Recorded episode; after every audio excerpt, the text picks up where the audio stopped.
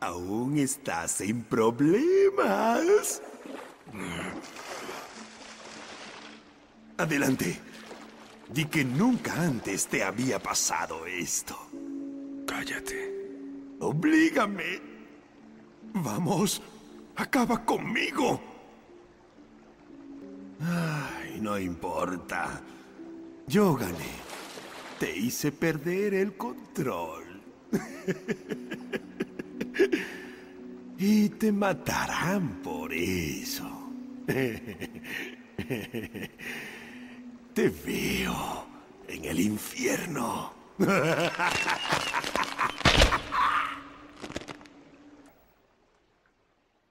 Y comenzamos con el episodio 101 del CC Podcast. Y estamos Joe, líder mutante. La calaca triunfa. Y Charlie no vino porque está expulsado del CC Podcast. Ahorita vamos a pasar a eso. Y, y tenemos a, a, nuestro invitado. Jen, de la Cápsula Mujer. Y pues comenzamos como cada semana mandando saludos a Comentemos Cómics Cabrones, ya saben, el mejor grupo para hablar de cómics en todo Facebook. Saludos a toda la CC Banda ahí en el grupo, a Quetza, a Carlos Roldán, ¿quién más? Este, a Edsel Ábalos, a Enrique Hurtado. ¿Quién nos falta, Calaca? A, a, a, al CC Cuate Mayor, cuarto miembro del CC Podcast. Ahorita les voy a decir lo de Charlie, ¿va? Cuarto miembro del CC Podcast. David, ¿quién más? Este, a Don Armando. Don Armando. Y ahí ahorita voy a ventilar otro, otro castigado, ¿va? aparte de Charlie. saludos, Calaca, esta semana. Ah, no, no está Charlie. Uh, no, pues saludos a Tello. Oh, mira, saludos para el tremendo bebote Fernando González Aguirre. También saludos para mis amigos Alfredo, el Children, Pablo, Oscar y Edson, que están ahí atendiendo y dando los mejores cortes de carne en el Mesón Gaucho. Órale. Hasta se me antojó. ¿Quién? Saludos esta semana. No, pues a todos los que estén escuchando, no tengo nadie, nadie en mente. Ustedes saben quiénes son. Saludos a todos los digo. que nos odian, a todos tus seguidores que nos odian. Sí, así todo. y todos los que eh, todos los pues todos los que escuchen este podcast que como dices es el el mejor no y bueno y cómo era ah sí la página que es la mejor página para comentar cómics cabrones este de por lo menos en español del norte del país y que empieza con CC es la mejor así es y el mejor una vez una, una, una vez ganamos un premio de ser el mejor podcast que se publica en el grupo de Comentemos Cómics el domingo en la noche. Ah, sí, cierto. Órale, mira eh, qué prestigioso honor, en serio. Sí, así pasó esa vez. Y pues ahora sí con el con los chismes de la semana. Bueno, primero quiero mandarle un saludo, Calaca, a Chinaski. Que fíjate que Chinaski nos felicitó por el episodio 100. Pero Órale. le dije que estaba bien entrado con nosotros. ¿Por qué? Escúchanos, Chinaski. Porque fíjate que hace unas semanas tuvimos una bronca de, de, varias que tenemos cada semana, miles y miles de broncas, con un cuate que nos mandó un mensaje por Instagram donde nos exigía Jen que Ajá. lo siguiéramos, eh, que nos suscribiéramos a su canal de YouTube. Ah, sí, y, lo que pusiste, sí, sí. Y sí, le puse que sí, no, y dice, ah, bueno, este, pues yo que les quería ayudar para que tuvieran más seguidores, o sea, suscribiéndonos a su canal, íbamos a, a tener más seguidores según él. Sí, sí, pues, sí, lo vi, sí vi toda Resulta que este cuate, no voy a dar su canal, pero nomás voy a decir que es el coleccionista mutante, así lo voy a decir. ¿Y qué crees, Calaca? Que es amigo, cuate de Chinaski. Chinaski oh, ¡Sas, Chinaski! ¿Qué, ¿Qué pasó ahí? Sí, lo, lo, vi que lo sigue, sigue al podcast Marvel Legends México oficial. Ya mejor vamos a hacer nosotros. Calaca. Ya le está robando todos sus posts. Ándale. Oye, vamos a hacer el, vamos a hacer el podcast DC Multiverse oficial, México oficial. ya vamos Pero, a hablar de monos. Sí. Ese cuate es el clásico este influencer que quiere este, cosas gratis a cambio de, de, según dar más publicidad a tu página o a tu, sí, claro. a tu producto o algo así. Sí, es uno de esos cuates que nada mm. más, por lo que estuve viendo, como que nada más hace dioramas y ya cree que con eso tiene buen contenido, pero bueno, y ahí nos exigía que lo siguiéramos y que con eso íbamos a tener más seguidores. Sí, claro. Pero bueno, y el otro castigado de la semana, pues ya saben que es Charlie. ¿Por qué? Porque ahí te va el chisme, Calaca. Resulta que Charlie en el episodio pasado que vino Marshall, saludos al Papu. Eh, eh, saludos. Se le ocurrió decir a, a Charlie, en la emoción del momento, se le ocurrió decir que, que ese era el cuarto miembro del CC Podcast. Ah, sí, sí, sí. Y, y el pobre David estuvo llore y llore toda la semana. Dos semanas estuvo llorando. Desconsoladamente. No, David es el cuarto CC, CC miembro del CC Podcast. CC Cuate. Y ya que este es el, este es el sexto, porque luego está Carlitos Rolán, que es el quinto. Es el de relevo. Así Y yo, y, y yo como que en qué número voy. el Ya- séptimo, Ah, sí, ah, bueno, está bien. el de la suerte, el siete. Perfecto. O sea, pero eh, de, de aquí nada más este, voy subiendo, nada más que contrate a los Hitmans. No, pero de hecho ya no vas a, de hecho ya no vas a ser el sexto, el séptimo, vas a ser el sexto, porque Charlie ya quedó. Ah, de veras, de veras. Bueno, bueno, de, de aquí nada más para va- cada vez vas a ir subiendo más de escalón por las cápsulas que vas a mandar. Así es.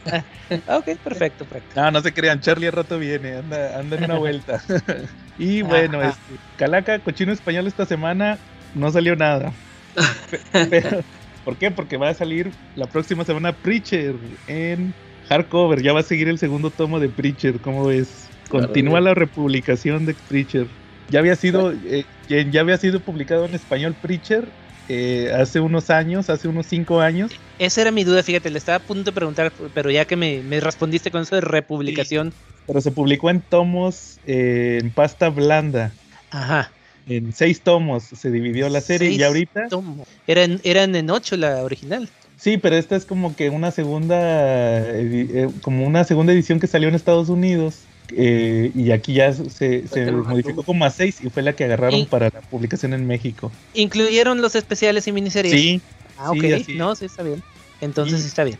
y ahorita como no tienen muchas ideas de material que publicar, pues se les ocurrió, vamos a volverlo a publicar, pero ahora en hardcover, que son hardcovers un poquito más grandes, entonces está más padre para apreciar mejor el, el arte de Steve Dillon. Y sí se venden. Sí, claro. Órale. Por cierto, vi una imagen de Steve Dillon de un número especial que sacó cuando. O sea, eh, eh, era un especial del Preacher número uno, pero con la, la portada eran con los actores de la serie. Ah. En- no sé si la sí, vieron. la vi. Dije, ay, no manches, qué asco, en serio. Pero pues, pues bueno. Órale. Sí, pues ya ves que salió esa serie hace unos años que no, creo que nomás duró tres temporadas, me parece. Eh, tres o Mm. cuatro, ya no me acuerdo. Yo, Ya yo ¿eh?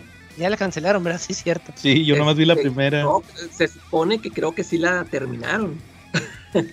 Sí, terminaron como ellos estaban planeando Como para tres temporadas. Como De hecho, el, que no, el productor no era Seth Rogen. ¿Sí? Órale. ¿Y no salió él en la serie? No supe. En lo que yo vi, no. Ah, ok. Ah, ah, Este, hablando de eso, ya conseguí los, los dos cómics de Kentucky Fried Chicken. De- Órale. eh, se llama The Coronal of Two Worlds y Crisis of Infinite Coronals. Pero ¿y esos, y esos dónde los conseguiste? ¿Tenías que comprar una, una cubeta o qué? Eh. Eh, eh, el segundo lo dieron Ah. gratis en este en una convención en no, no sé creo que en la de la de pues, la de San Diego el primero no no sé pero pero sí y en los dos salen eh, bueno en el primero sale Flash y Green Lantern y en el 2 salen flashes de varios universos incluyendo el de el programa de televisión y el de Kingdom Come Ah, bien Órale. loco, o sea, nada más por el hecho de que existan, dije, esto los tengo que, que conseguir y, Órale. ¿Quién los dibuja? Este, ah, chin, los acabo de, acabo de cerrar el archivo, pero espérame tantito, ahorita te digo, ahorita Ah, mismo te digo. entonces son unos desconocidos. Sí, probablemente, sí. pero son de, de esos clásicos este cómics de promo que na- le, le dan a los internos nada más para que, que Eh. los hagan este, así. A ver, Shane Edwards y Tony Vedar. Tony Vedar, eso sí me, se me hace conocido. Que suena. Sí, en, en, eh, en arte Tom Derenick y Trevor Scott. Así que eso sí quién sabe. Pero Tony Vedder sí lo he oído en algún lado. Igual Tony Vedder hace el segundo también y Tom Derenick en el lápiz. Así que nada más Tony Vedder, ese sí. Yo creo que algunos han de ser talacheros. De esos que tienen ahí para lo del marketing y todo eso. Sí, probablemente. Así es, bueno. ¿a- ¿Algún tema que traigan esta semana? ¿Y quieran platicar de algún cómic? Yo- yo- no, yo, nada más quiero hacer un comentario que por, por fin terminé de ver la película de Suicide Squad. Ah, Ah, dos semanas después, ¿o cuánto? ¿Un mes? Sí. ¿y qué Y tal? le- les quería preguntar, es que ha- hay algo que me molestó al final, este, creo que eso también pasó en la, en la primer película, esta película de David Ayer, eh, que a mí me molesta es que se supone que es un equipo de puros villanos, eh, malotes, malotes, o sea, son puros asesinos. Este, y al final se vuelven héroes de que, oh, pues sí, mejor vamos a ayudar a la gente. Eso me molesta, o sea, no, yo nunca he leído ah, el cómic de Suicide Squad.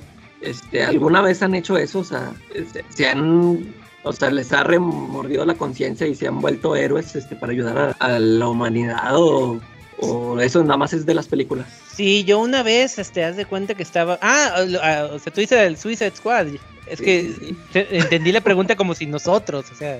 este, No, pues si, no si lo sé. han visto en, en los, en los cómics, sí ha pasado eh, que, que se hagan buenos. O, Yo- o yo si- leído- o siempre siguen este, actuando como villanos, o sea, nada más hacen su trabajo y vámonos. Yo he leído poco de Suiza- Squad, así que no, leí los de New 52 y ahí eran nada más los, o sea, las puras misiones y Ingesu ya. No sé los de con este de, de Ostrander de los 80s y 90s.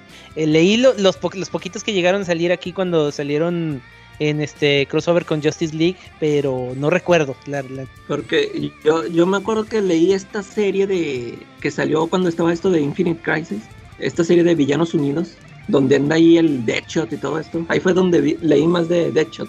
Y, o sea, pues ahí te lo presentan como, pues es un mercenario, él nomás le pagan y hace el trabajo y ya. O sea, no Exacto. se anda preocupando por los demás. Y e- es, lo que pasó acá en la película con Will Smith, de que no, pues sí, vamos a, vamos a salvar al mundo. O sea, eso, eso sí no me gusta. Pues yo creo que ya es medio imposible que pase eso porque ya no quieren hacer villanos así. Soy malo porque sí, ya cada quien tiene sus motivaciones, ¿no? Es- Pues- es por- eh, fíjate, es ot- otro ejemplo también es este Loki. Aunque fíjate que Loki en las películas, o sea, me cae bien, el, el actor es, o sea, me cae bien eh, su papel y todo. Pero eh, aparte, yo, yo nunca, ya ven que yo, este, yo casi no he leído de Thor y, o sea, no, no estoy muy familiarizado con el Loki de los cómics. Lo poco que leí, yo me acuerdo que hace poco leí unos cómics de Spider-Man donde sale ahí y, o sea, nada que ver con este personaje de las películas que, o sea, es casi, casi el comic relief. Y, y en los com- en este número que vi de Spider-Man, o sea, pues te lo presentan como lo que es, ¿no? Es, es un dios y, y es malo, malo. Y, y aquí también, este, como que te lo, te lo ponen como es muy carismático. eh, Es como lo mismo que pasa con estos personajes, ¿no? Venom y todos esos, o sea, como, como es muy, se vuelve muy popular y te los quieren convertir en héroes como para que como que, no sé para que sigan vendiendo más como tú- quieres que los villanos se queden malotes, así bien. este, nada más asaltando bancos y, y- y etcétera, ¿ok? sí es, es como lo otro es que, que, que me quejé del Doctor Doom llorando en la en lo de las Torres Gemelas Ah, y al este Kingpin también. Este, pues e- es una moda que trae, ya, ya tiene rato que traen ese, yo creo, creo que DC empezó más con eso, lo- con las de, la de Gotham Ci- City Sirens, que, y la de, ándale. Y Secret Six también eran, o sea, cómics protagonizados por villanos que les dan, digamos, más personalidad que la clásica que teníamos que, que era nada más de, oh, voy a matar a Batman o a romperle la espalda y ahora, no, ahora, ahora Bane, lo, lo vimos en un cómic saliendo en una cita y tratando de, quedar con una chava, pero le salía todo mal porque es Bane y es bien malo, bueno, órale es fuerte. no lo leí Sí, está, eh, eh, pues es, es eso, o sea, eh, por mí eh, yo siento que está bien, o sea, querer darle más una tridimensionalidad a los a los villanos, a los personajes en general, o sea, que no sea todo blanco y negro porque as- así es la vida, o sea, realmente. Por mí está bien. Aunque Claro. sí, bueno, sí entiendo tu punto eso de que se supone que son villanos y a la mera hora, oh, vamos a salvar al mundo, ¿ok? Eh. Sí, pero pues era esperanza, o sea, son los protagonistas últimamente. Sí. Y, y, y otro comentario, yo este ya, ya vi eh, la película animada de, de Long Halloween, pero nada más la primera parte, ya salió la segunda. Sí, ya salió de hecho un mes después. Ah, O pues sea, de hecho, suerte que la salió en mi cumpleaños.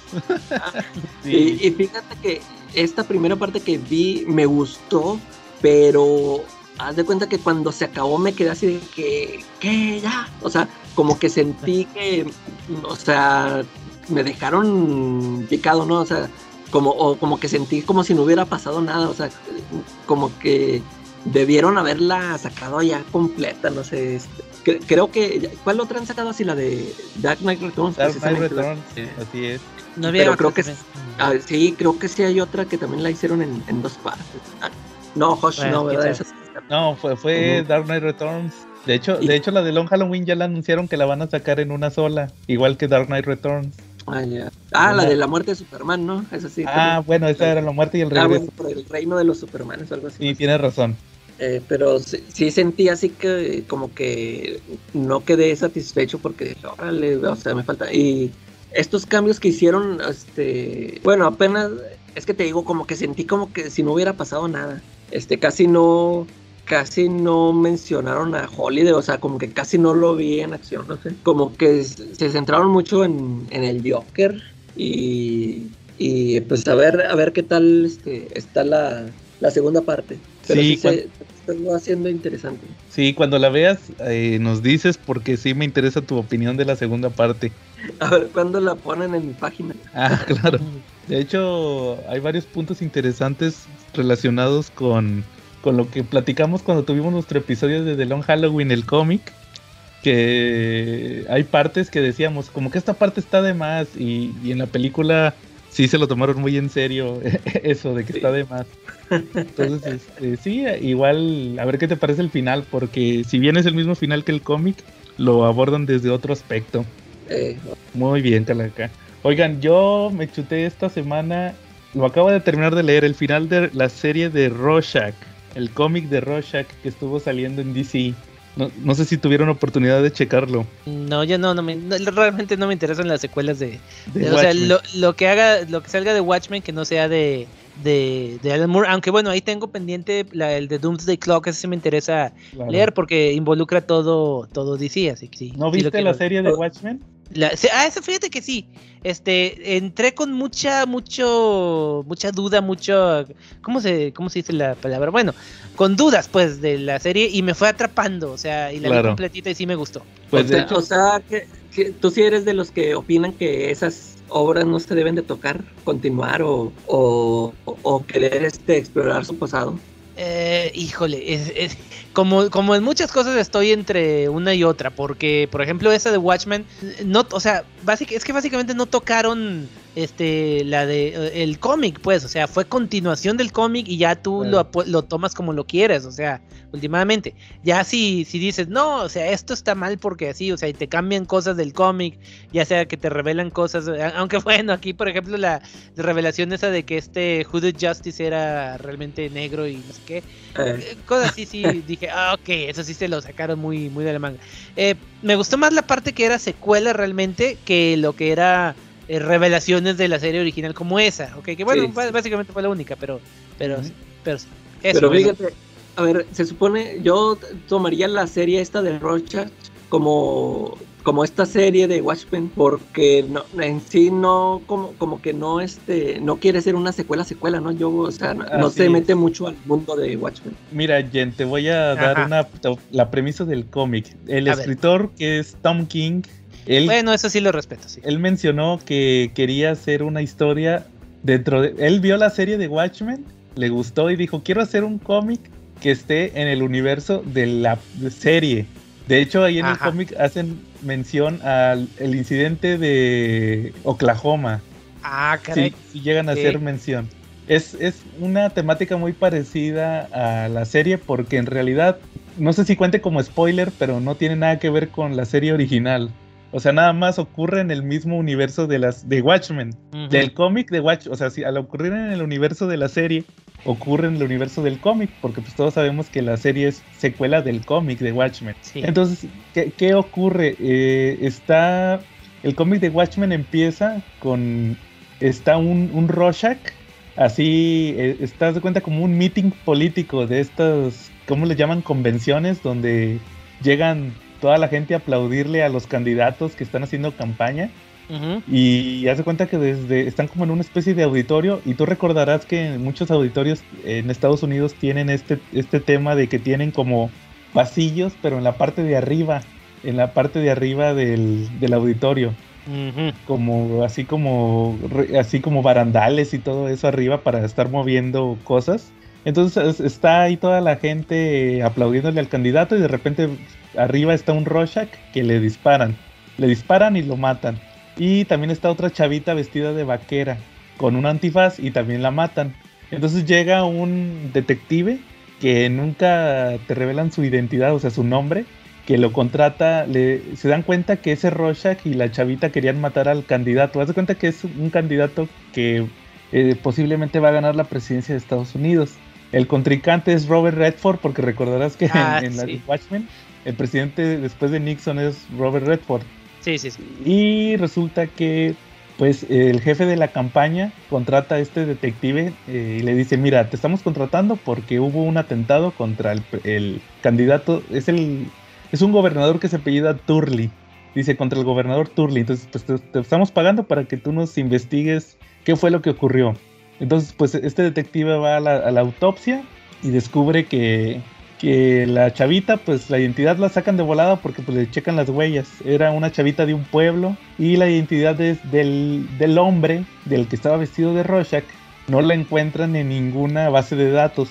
Posteriormente analizan la ropa y se dan cuenta que era una máscara de Rorschach de una tienda de Halloween. Dicen, no, pues estas máscaras las pueden comprar todas. ahí es cuando mencionan, dicen, estas máscaras todavía son muy populares a pesar de lo que pasó en Oklahoma, Ajá, haciendo referencia a la serie de Watchmen. Y después de eso resulta que llegan los resultados del ADN y se dan cuenta que, pues mira, este señor tenía 80 años y resulta que las huellas concuerdan con las de Walter Kovacs, que era Walter Rorschach. Kovacs, ok. Rorschach. Pero también se dan cuenta que este señor era un dibujante de cómics que curiosamente, eh, intencionalmente diría yo más bien, tiene muchas similitudes con Steve Ditko. No sé si recuerdas tú que, que Steve Ditko, después de crear Spider-Man, se peleó con Stan Lee, creó otros personajes como Question y Sí. posteriormente cuenta la leyenda que se quedó, no sé si recuerdas que estaba como vivía apartado de la sociedad, como en- en- enclaustrado, encerrado vivía. Sí, sí, sí. Y resulta que este señor, eh, el, el segundo número también spoilándote un poco, es que están analizando la vida de este señor, entonces se dan cuenta que, que él, él fue un escritor de... Recordarás que en el universo de Watchmen los cómics famosos son los de los piratas. Sí, Entonces se dan cuenta que fue el creador de un pirata muy famoso, que de hecho te sale una portada que es la del Amazing Fantasy, pero imagínate con un, con un pirata. Entonces Ok. obviamente dicen que es Spider-Man, pero pirata. Ajá. Y resulta que no, que es un personaje bien famoso. Van a sacar una película en el 2021. Entonces, este, ahí te están diciendo que, pues es que es, es Steve Ditko, es un símil de Steve Ditko. Entonces ahí empiezan a analizar que, vivía enclaustrado, por eso no tenía nada de la modernidad que tenía en el universo de Watchmen en el 2020. Ah, y está pasando en el 2020. 2020-2021 del universo de Watchmen. Entonces eh, ahí se ve todo eso. Y pues prácticamente el cómic es la investigación de este detective de qué fue lo que pasó. Qué fue lo que llevó a este Steve Ditko ficticio a convertirse en Rorschach y tratar de haber, supuestamente tratar de asesinar al candidato presidencial. Entonces ahí se va, eh, hay números donde analizan al, al, este, al autor, Steve Ditko, también a la chavita que lo acompañaba, la que te digo que estaba vestida de vaquera, también en otras... Sale, eh, ahora sí que el, el, dato más curioso de la serie es que sale Frank Miller como, como un personaje. ¿Y? Haz de cuenta Así que es es. Sí, es el Frank Miller, pero del universo de Watchmen. ¿Y hace cómics? Sí, en vez de hacer Dark Knight Returns, hace uno que se llama Da- Dark Five, Dark Five Returns, Ajá. que supuestamente era de otro, otro pirata famoso ahí, el, el Five. Entonces, este, así de eso es lo que vemos en, en esta historia. Entonces, realmente, eh, que te modifique los sucesos de Watchmen, no. No, lo- los tocan, casi no tocan nada. se- Simplemente mencionan el incidente del 85, eh, mencionan lo de los calamares y simplemente es, es más como que una historia de lo que vemos también en muchos cómics que les gusta platicar sobre la gente de a pie, los, los ciudadanos que viven dentro de estos universos. De cuenta que es una historia que pasó dentro del universo de Watchmen. Realmente ya terminó, se publicó este mes el número 12 y estuvo, estuvo bien. Creo que yo tenía ciertas expectativas sobre el final, pero no pasó lo que yo pensé que iba a pasar. Pero me dejó satisfecha la historia, creo que sí vale mucho la pena. Eh, sobre todo como una, tó- tómenlo como un cómic de, de detectives, de una investigación. Está muy padre, la verdad. No, no, no un cómic de Watchmen. Ándale. Para que no se vayan con. Ok, no, en, en ese caso sí está bien, o sea, es- ese es de los casos que te digo, o sea, respetan la historia original y te hacen este, ¿cómo se llama? Y hacen una secuela que ya tú la tomas como, como, pues, como quieras. Sí, claro, pero también hay, ya ves que hay gente que, que está como la gata Flora. Están los que dicen, no, es que ese maldito cómic está tocando a Watchmen.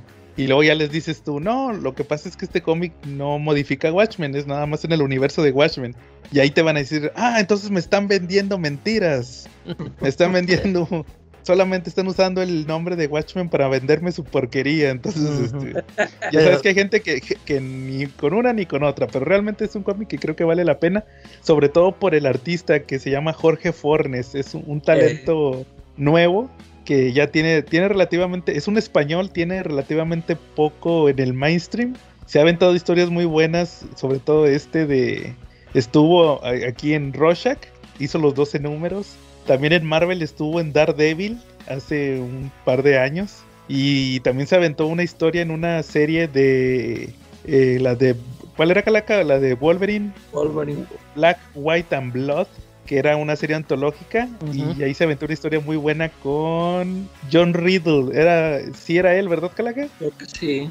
El escritor de la de 12 años de esclavo, de la El- película. Ah, la película, ok. Sí, ahorita anda haciendo. él- fíjate, curiosamente, él está haciendo ahorita cómics en DC. Se aventó un cómic que se llama The Other History of DC Universe. Ah, ok.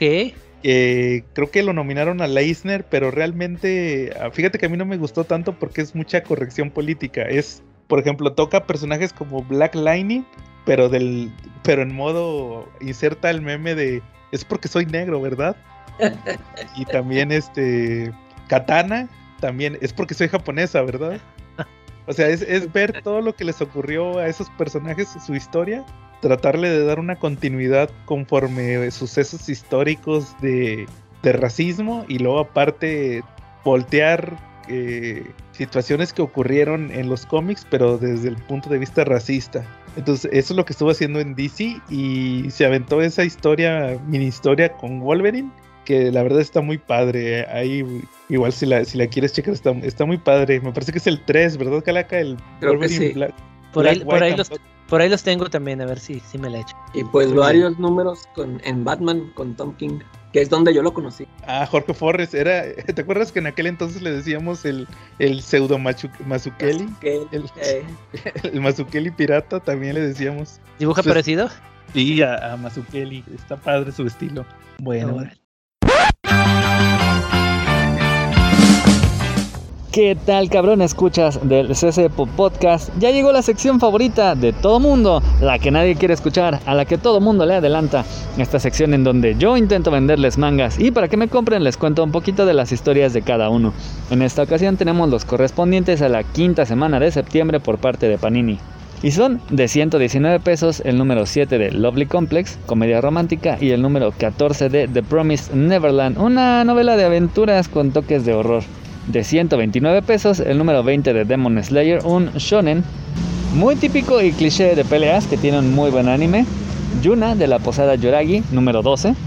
Un Echi de peleas y el estreno de esta ocasión de Solanin de Inio Asano, una historia que solamente cuenta con dos volúmenes y pertenecería al género de Slice of Life. De este mismo mangaka se está publicando al mismo tiempo por parte de Panini Oyasumi Pum, otro manga que trata acerca de las vicisitudes de la vida pero de un adolescente. De 199 pesos está el volumen número 2 de Sao, Aincrad, las novelas ligeras de Sword Art Online. Y en 299 pesos tenemos un paquete de 3x2 de Made in Abyss, un shonen bastante terrorífico de, digamos, aventuras con un toque de horror. Pues bien, como ven, las quintas semanas suelen ser bastante tranquilas. Vamos por partes. Estos paquetes de 3x2 son para que a un precio más barato te enganches a una historia y de ahí puedas ver si decides seguirla y mientras tanto ya le quitaste un peso de encima a Panini. Y veamos, esta historia está la verdad que bastante bien.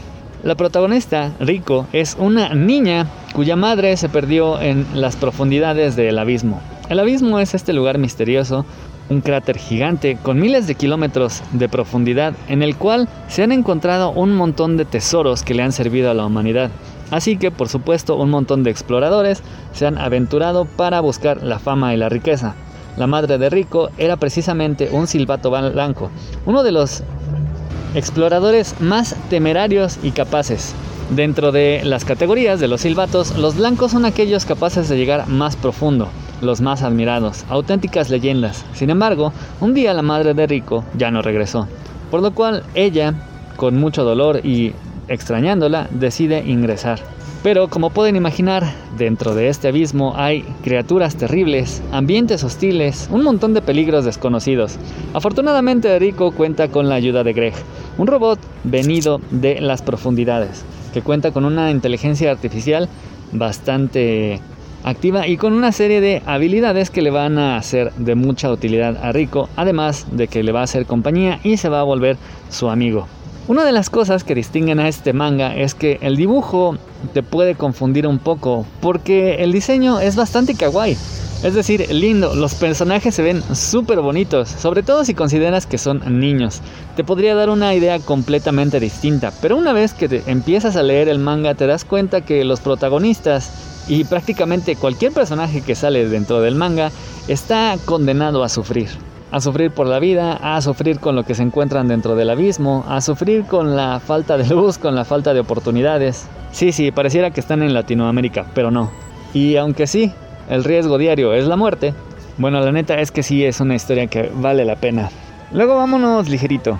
Yuna de la Posada Yuragi es uno de estos mangas cuyo mayor propósito en la vida es hacerte olvidarte de tus problemas un rato mientras ves un montón de chicas encueradas. Sí, nuestros papás y abuelos compraban las chambeadoras y nosotros podemos seguir la bonita tradición de ver monas, dibujitos de viejas encueradas, pero ahora vienen directamente desde Japón. Sí, hay algo de peleas, hay un montón de risas con las situaciones incómodas que le ocurren al protagonista. Kogarashi, un exorcista, el cual pues bueno, intenta resolver casos de demonios, fantasmas y maldiciones mientras vive en la posada en la cual se encuentra rodeado de un montón de chicas espectaculares, las cuales todas están loquitas por él y que de alguna u otra manera acaban en situaciones incómodas para deleite del espectador. Totalmente del otro lado está Lovely Complex, en donde Lisa y Otani, la chica más alta y el chico más chaparrito de toda la secundaria tuvieron la desgracia de estar en el mismo salón, lo cual provoca las risas de todos sus compañeros.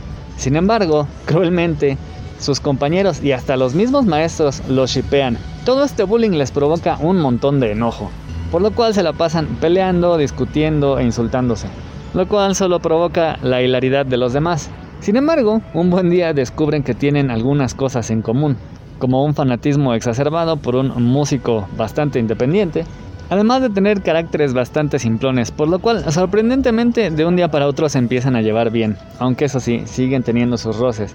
Pero con la convivencia comienza a surgir algo curioso, y es que el shipeo se empieza a volver realidad, por lo menos de parte de Risa, quien ya se le declaró a Botani. Este menso reaccionó de muy mala manera, porque pues claro, primero pensó que era una broma, después no supo ni qué hacer, ni cómo reaccionar, ni siquiera cómo corresponder a los sentimientos y rechazarlos o aceptarlos, pero se ve que poco a poco los ha ido aceptando. Y en este número, que es la fiesta de cumpleaños de Risa, viene un momento excepcional, lo que todo mundo queremos ver cuando vemos una serie de romance, y es que sí, finalmente Otani la acepta, hay besitos, pero por supuesto, el romance acaramelado no nos va a exentar de muy buenas risas que casi siempre nos brinda esta serie. The Promised Neverland rescata el espíritu de pollitos en fuga. Unos chicos que vivían en un orfanato se dan cuenta que en realidad estaban siendo criados para convertirse en comida de demonios. Con la particularidad de que los demonios siempre buscaban a los muchachos más inteligentes. Gracias a que en Gracefield, este orfanato, había tres chicos particularmente inteligentes, descubrieron en la biblioteca una serie de pistas del señor Minerva, quien les prometía un refugio si lograban escapar. Y dicho y hecho, escapan junto con la mayoría de sus compañeros. Y tras pasar un montón de peligros, finalmente en este número logran llegar hasta el mismísimo señor Minerva, quien creían estaba muerto.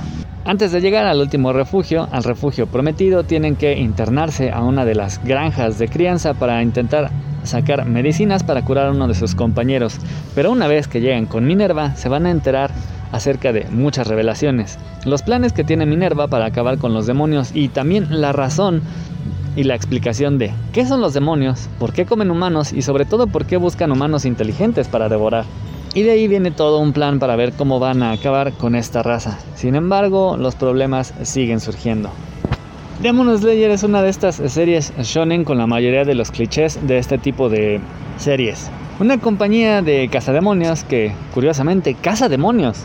El protagonista, Tanjiro, es un chico que perdió a su familia, logró rescatar a su hermana, quien se infectó por la mordida de un demonio, se unió a la compañía de cazademonios y los ha estado combatiendo.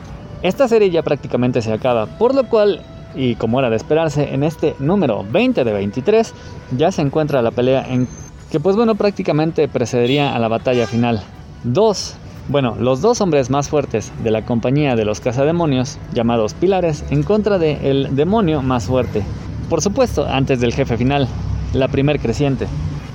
Es decir, todo el número es una batalla espectacular en donde la luna creciente echa todas sus técnicas que son espectaculares, son súper chingonas y por más esfuerzo que le pongan los cazademonios, pues no pueden contra él porque pues bueno, en primera este es un demonio súper viejo por lo cual tiene un montón de experiencia, por eso tiene tantas técnicas y que además antes de ser demonio era un cazador de demonios, así que conoce los secretos de sus técnicas y ha logrado desarrollar muchísimas más. Así que mientras vemos la heroica y desesperada batalla de los cazademonios en contra de este ser horripilante en particular, vamos a irnos un poco al pasado para, mientras transcurre la batalla, ahondar en la historia de este demonio. Cómo es que alguien que los cazaba se acaba convirtiendo en uno, y pues bueno, sé que van 20 de 23, pero gracias a la fama y a las buenas ventas de este manga ahorita pueden encontrar prácticamente todos los volúmenes además de ediciones especiales. Sword Art Online es una serie de novelas, es decir, pura letra, en donde el protagonista tiene una vida secundaria en el mundo de los videojuegos, en particular una especie de RPG en donde van escalando dentro de un mundo. Y la motivación principal de la serie es como este protagonista que es bastante fuerte va conociendo a personajes pues quizá un poco más desafortunados. El mejor punto de estas dos primeras eh, novelas de Sword Art Online es que cada una contiene una historia completa. Sí, el primer volumen es la introducción, es la historia completa y aún así no necesitas leerlo de corrido para entrarle al segundo volumen que se compone de cuatro historias en las cuales el protagonista conoce a cuatro chicas. Tiene emoción, romance, aventura y lo mejor es que todo ocurre dentro de un videojuego. Que curiosamente está ocurriendo dentro de un libro, dentro de tu mente. Dentro del sueño de un caracol que está dormido y cuando despierte todo el universo va a colapsar. Pero antes puedes leer el número uno de Solanin, que como ya te había contado solamente son dos volúmenes, en donde vemos la vida de una pareja tokiota, Meiko y Taneda. Dos jóvenes de 24 años que tienen un par de años de haber salido de la universidad y después de 5 años de noviazgo se deciden a vivir juntos. Así que comienzan esta aventura de la adultez el tedio de tener un trabajo mal pagado al cual van a aburrirse todos los días y a sentir que sus capacidades son desaprovechadas, son abusados y que aún así el dinero no les va a alcanzar para todo. Y con el tedio de la asfixiante vida, curiosamente, Meiko, que es la chica quien además lleva la mayoría de la carga financiera, decide renunciar a su trabajo y mientras ven cómo su cuenta de ahorros va disminuyendo, intentan buscar una nueva motivación.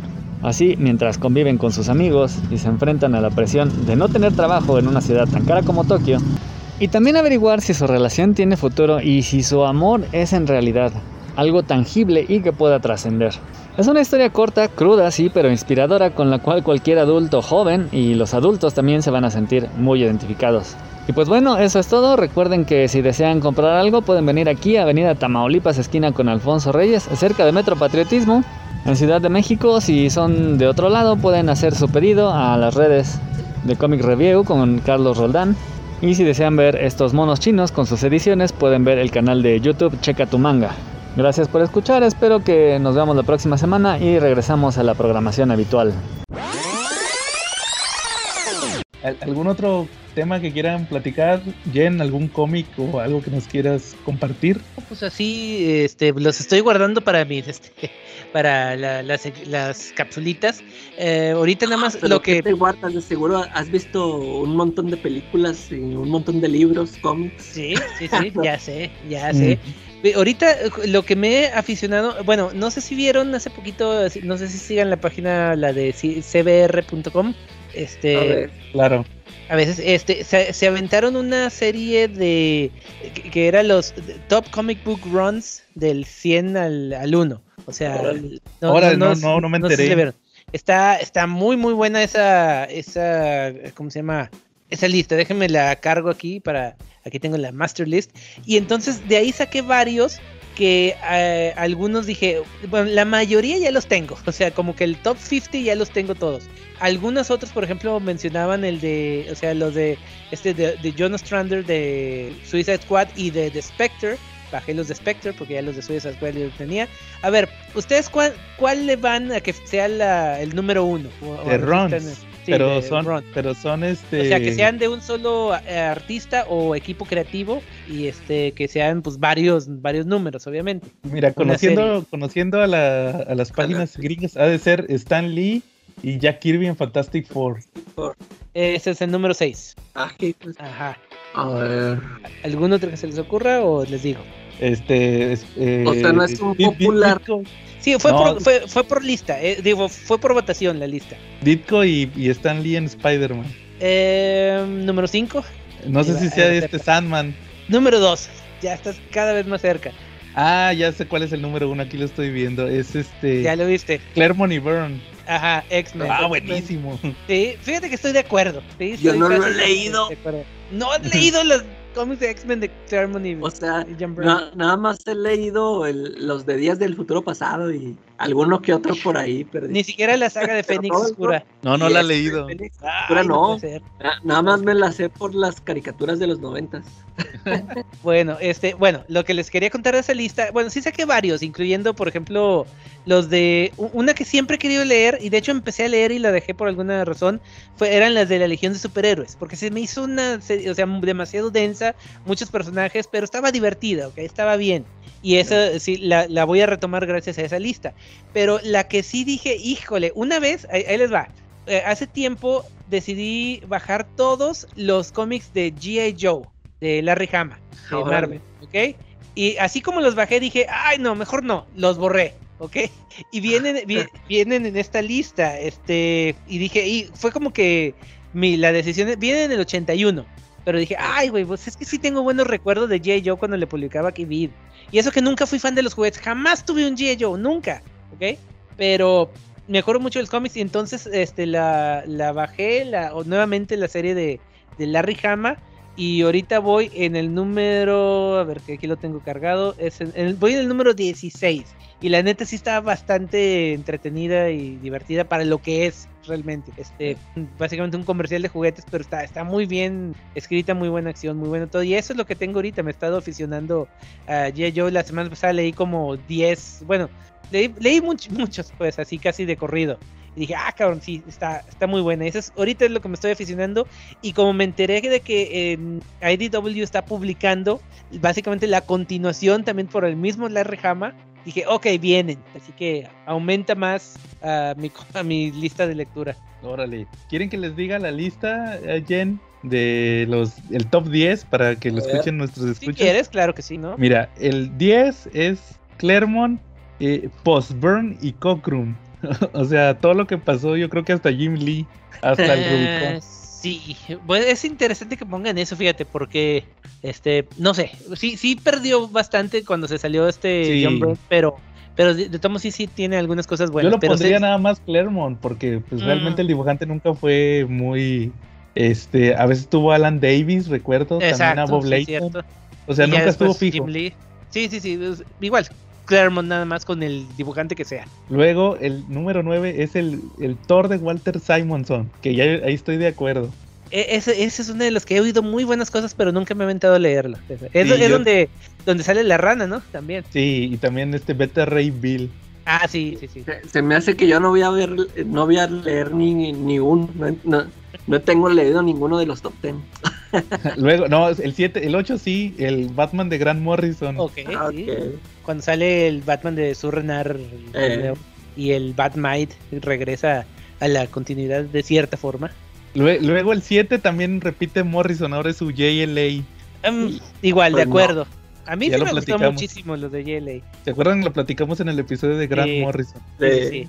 Luego, el 6 es el que decía de Fantastic Four de Stan Lee Jack Kirby, los primeros 100 números, hasta el 102. Y que me sorprende que no, me sorprende que no hubiera estado tan alto, pero pues está bien. Luego, Steve Ditko y Stan, Stan Lee en Spider-Man, 29, Ah. que son 20 39 números, 38 y el Amazing Fantasy. Ese pues, son los que decía yo, que esos son de cajón para todos los Marvelivers. Eh, Exacto. Luego el 4, ese yo creo que tiene, los, el 3 y el 4 creo que tienen su lugar merecido. Es el, Dar- el 4 es el Daredevil de Frank Miller y Klaus Jansson, obvio. Obvio. Y el 3, Calaca, es el Swamp Thing de Alan Moore. Ah. Nada más, acuerdo. una parte leí. El 2 también lo tiene bastante merecido. el Sandman. Sí. Bueno, es que yo no soy muy fan de Sandman. Saludos a Quetzal. Ah, con razón. No, pues sí. Y el 1, Y- pues el que ya había dicho es el. Es el X-Men de, de John Byrne y con Claremont. Y Cockrum, ¿no, no mencionan a Cockrum o sí, ¿no? Mm, No, o sea, como que. Es que estuvo Claremont. Bueno, es que estuvo primero este otro. No me acuerdo cómo se llama el escritor original. Es- Luego. es Lin Wayne. Ah, sí, Len Wayne con Cockrum. Y casi luego, luego entró Claremont con Cockrum.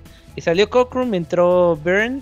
Y a partir Sí. de ahí fue cuando ya se llevó- lo llevó a, a niveles más, más altos. Así es, ya solamente este, como decíamos, Claremont con sus... Ya sin, cuando se salió Byrne, ya pues, se le- prácticamente se le tendría que adjudicar todo a Claremont. Ya los dibujantes Joder. iban, iban y venían. Oh, sí. Fíjate que de, de Marvel casi no te. O sea, es que yo de Marvel no soy tan fan fuera de X-Men. O sea, eh, Mm. pero así de que quiera leer todo lo que. Así como. Como, como otros, como que todos los de Thor, los de Fantastic Four o esos, eh, realmente no. Puro- yo, yo de Marvel soy más mutante que, que otra Yo cosa. creo que de Marvel yo me voy más por autores, o sea, este tipo de listas me ayudan mucho. Sí, está chida, chécala todo. O sea, aparte tiene muy buenas reseñas de eh, datos, pues, de la, de la corrida Sí. de los autores. Está muy, está muy bien. Sí saqué varias, este, Recomendaciones. Sí, va- bueno, muchas, te digo, muchas, muchas ya los tengo. Y otras que sí, después de verlas aquí, reinició como que mi, mi curiosidad de leerlas. Como por ejemplo Stray Bullets de David Lapham, porque también manejan muchas este, independientes. El Usagi Yojimbo de Stan Sakai, ahí viene también. Lone Wolf and Cup también ya los conseguí, de hecho, y eso que no soy fan de los de los japoneses, pero es creo que es la única japonesa que... Sí, es que tuvo que sí. mucha influencia, sobre todo en un autor que vamos a platicar un poquito más adelante. Exacto. Muy pero por ejemplo, aquí dice, todos los, los de Conan de Roy Thomas me dan hueva. Todos los ron de Marvel. Y, y eso que sí leía los de la espada salvaje de Conan el Bárbaro del de quién lo publica novedades aquí. Así Eh. Y ahorita Panini lo estaba sacando otra vez. Ah, lo está todo. sacando. Órale. Los dos, el, el, el Conan, el Conan de Marvel, normal, vamos a llamarlo un Conan normal de Roy Thomas, que empezó con Barry Windsor Smith, lo Sí, están sí, sacando en hardcovers. Llevan ocho hardcovers, me parece que van como por el cincuenta y tantos. Y también están sacando la espada salvaje en blanco y negro, el tamaño magazine, y en ese van, creo que en el 15, y llevan como seis tomos. Porque pues, es toda la revista completa. Obviamente lo único que no reimprimen es que en esas revistas publicaban material de otros personajes de... Ah, sí, que sería Cold the Conqueror y... Sí, eso no lo pueden sí. publicar. Dejan nada más lo de Conan.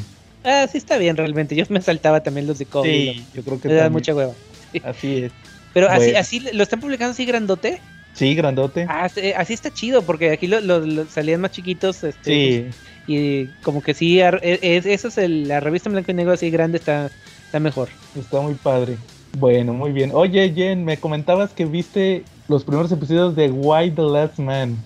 Ah, sí, sí, sí, vi el primero y el segundo a ver cómo manejaban ese rollo, porque a mí la, la serie me gustó mucho. Sí, La- el cómic. El cómic, el cómic, perdón. sí, La serie de cómic, sí. Está muy, muy bueno el cómic y sí, o sea, yo dije, no me va a gustar, o sea, porque no me gusta las... Ya, ya saben que no soy fan de las adaptaciones, vuelvo a repetir que no, o sea, pero en este, por ejemplo, sí tuve la curiosidad de ver cómo... Bueno, ustedes ya lo vieron para saber qué tanto comentar.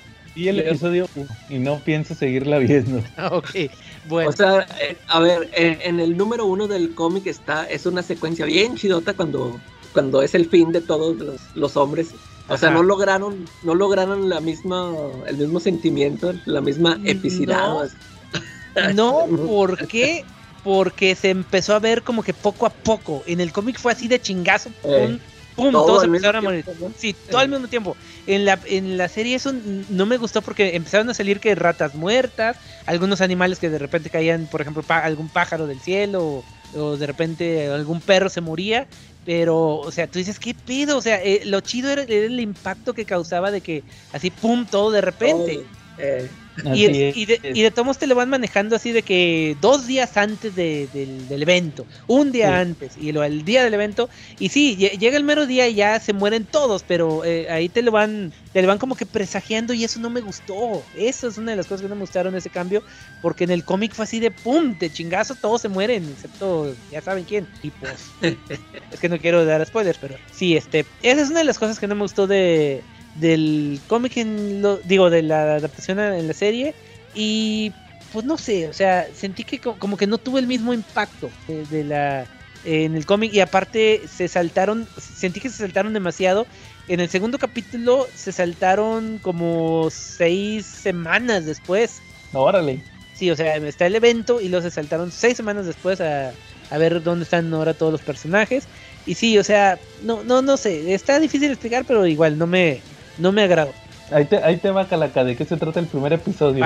Tú eres bueno para las sinopsis. Ahí les va por si no lo han visto, vamos a decir spoilers. Porque tenemos fans que no les gustan que digamos spoilers. Haz de cuenta que empieza el episodio 1 con una secuencia acepta- aceptable. Creo que esa es la parte más eh, positiva del primer episodio. A ver, dime porque no recuerdo. Donde está que ya están todos muertos. Haz de cuenta que está Nueva York Ah, ok, sí, sí, sí. y están ya, así ya. los cadáveres de todos los eh, machos de, de todas las especies. Y vemos ahí a una persona con gabardina y con máscara antigas que está ahí como que buscando provisiones con el changuito. Entonces obviamente ya sabemos que se trata de Yorick, que es el protagonista. Él tiene una secuencia con que se cae un helicóptero que estaba ahí como colgando de un edificio. Salva al changuito y se quita la máscara y pues ahí vemos que es, es Yorick. Y pues es como que la secuencia de apertura antes de los créditos. Ya después dice que eh, tres días antes, me parece, o algo así, o tres semanas antes del Sí, evento. que eso es otra cosa que no me gustó, porque ahorita todas las series y todas las películas tienen que empezar con esa, esa jalada de que pasa algo, que, oh, qué chingón, y lo, dos semanas antes o dos días antes, ese es un cliché que también no me gusta, y aparte, esa escena sí está chida, pero, o sea, se murió el 49.6% de la población mundial, ¿dónde está el otro 50% y cacho? ¿Ok? Estaba desolada la ciudad vacía completamente. Exactamente. ¿Qué parecía- Ahí sí que pedos. Sí, pero bueno. De hecho, en el cómic sí se daban, sí aparecían mujeres en esa secuencia y, y ahí es cuando se daban que no se quería quitar la máscara y todo eso. O sea, pero aquí no, aquí está solo. Sí, Luego- este. ah, sí, Luego, continúa. Pos- posteriormente vemos es, las vidas de varios personajes. Principal, la- la- vemos una secuencia muy parecida a la del cómic, que es que el Yori que está colgado de cabeza con la camisa anti. Ah, sí, sí.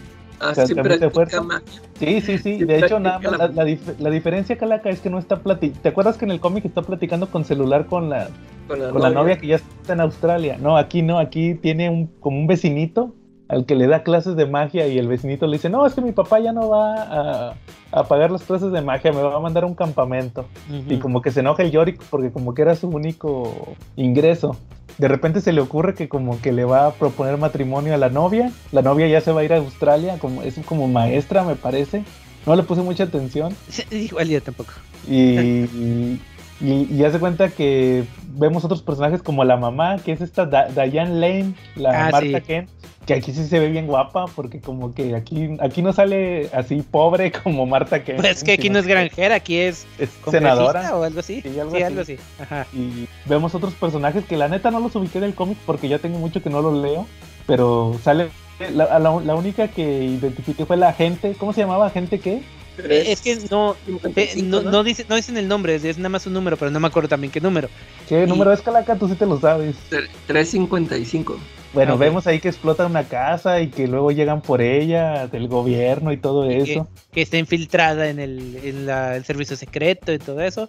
Y Y, ah, y obviamente Hero también, la hermana la de hermana que, es- que está como que en una de drogas o algo así, o cómo decir. No, es este. Ah, bueno, algo así, pero es este.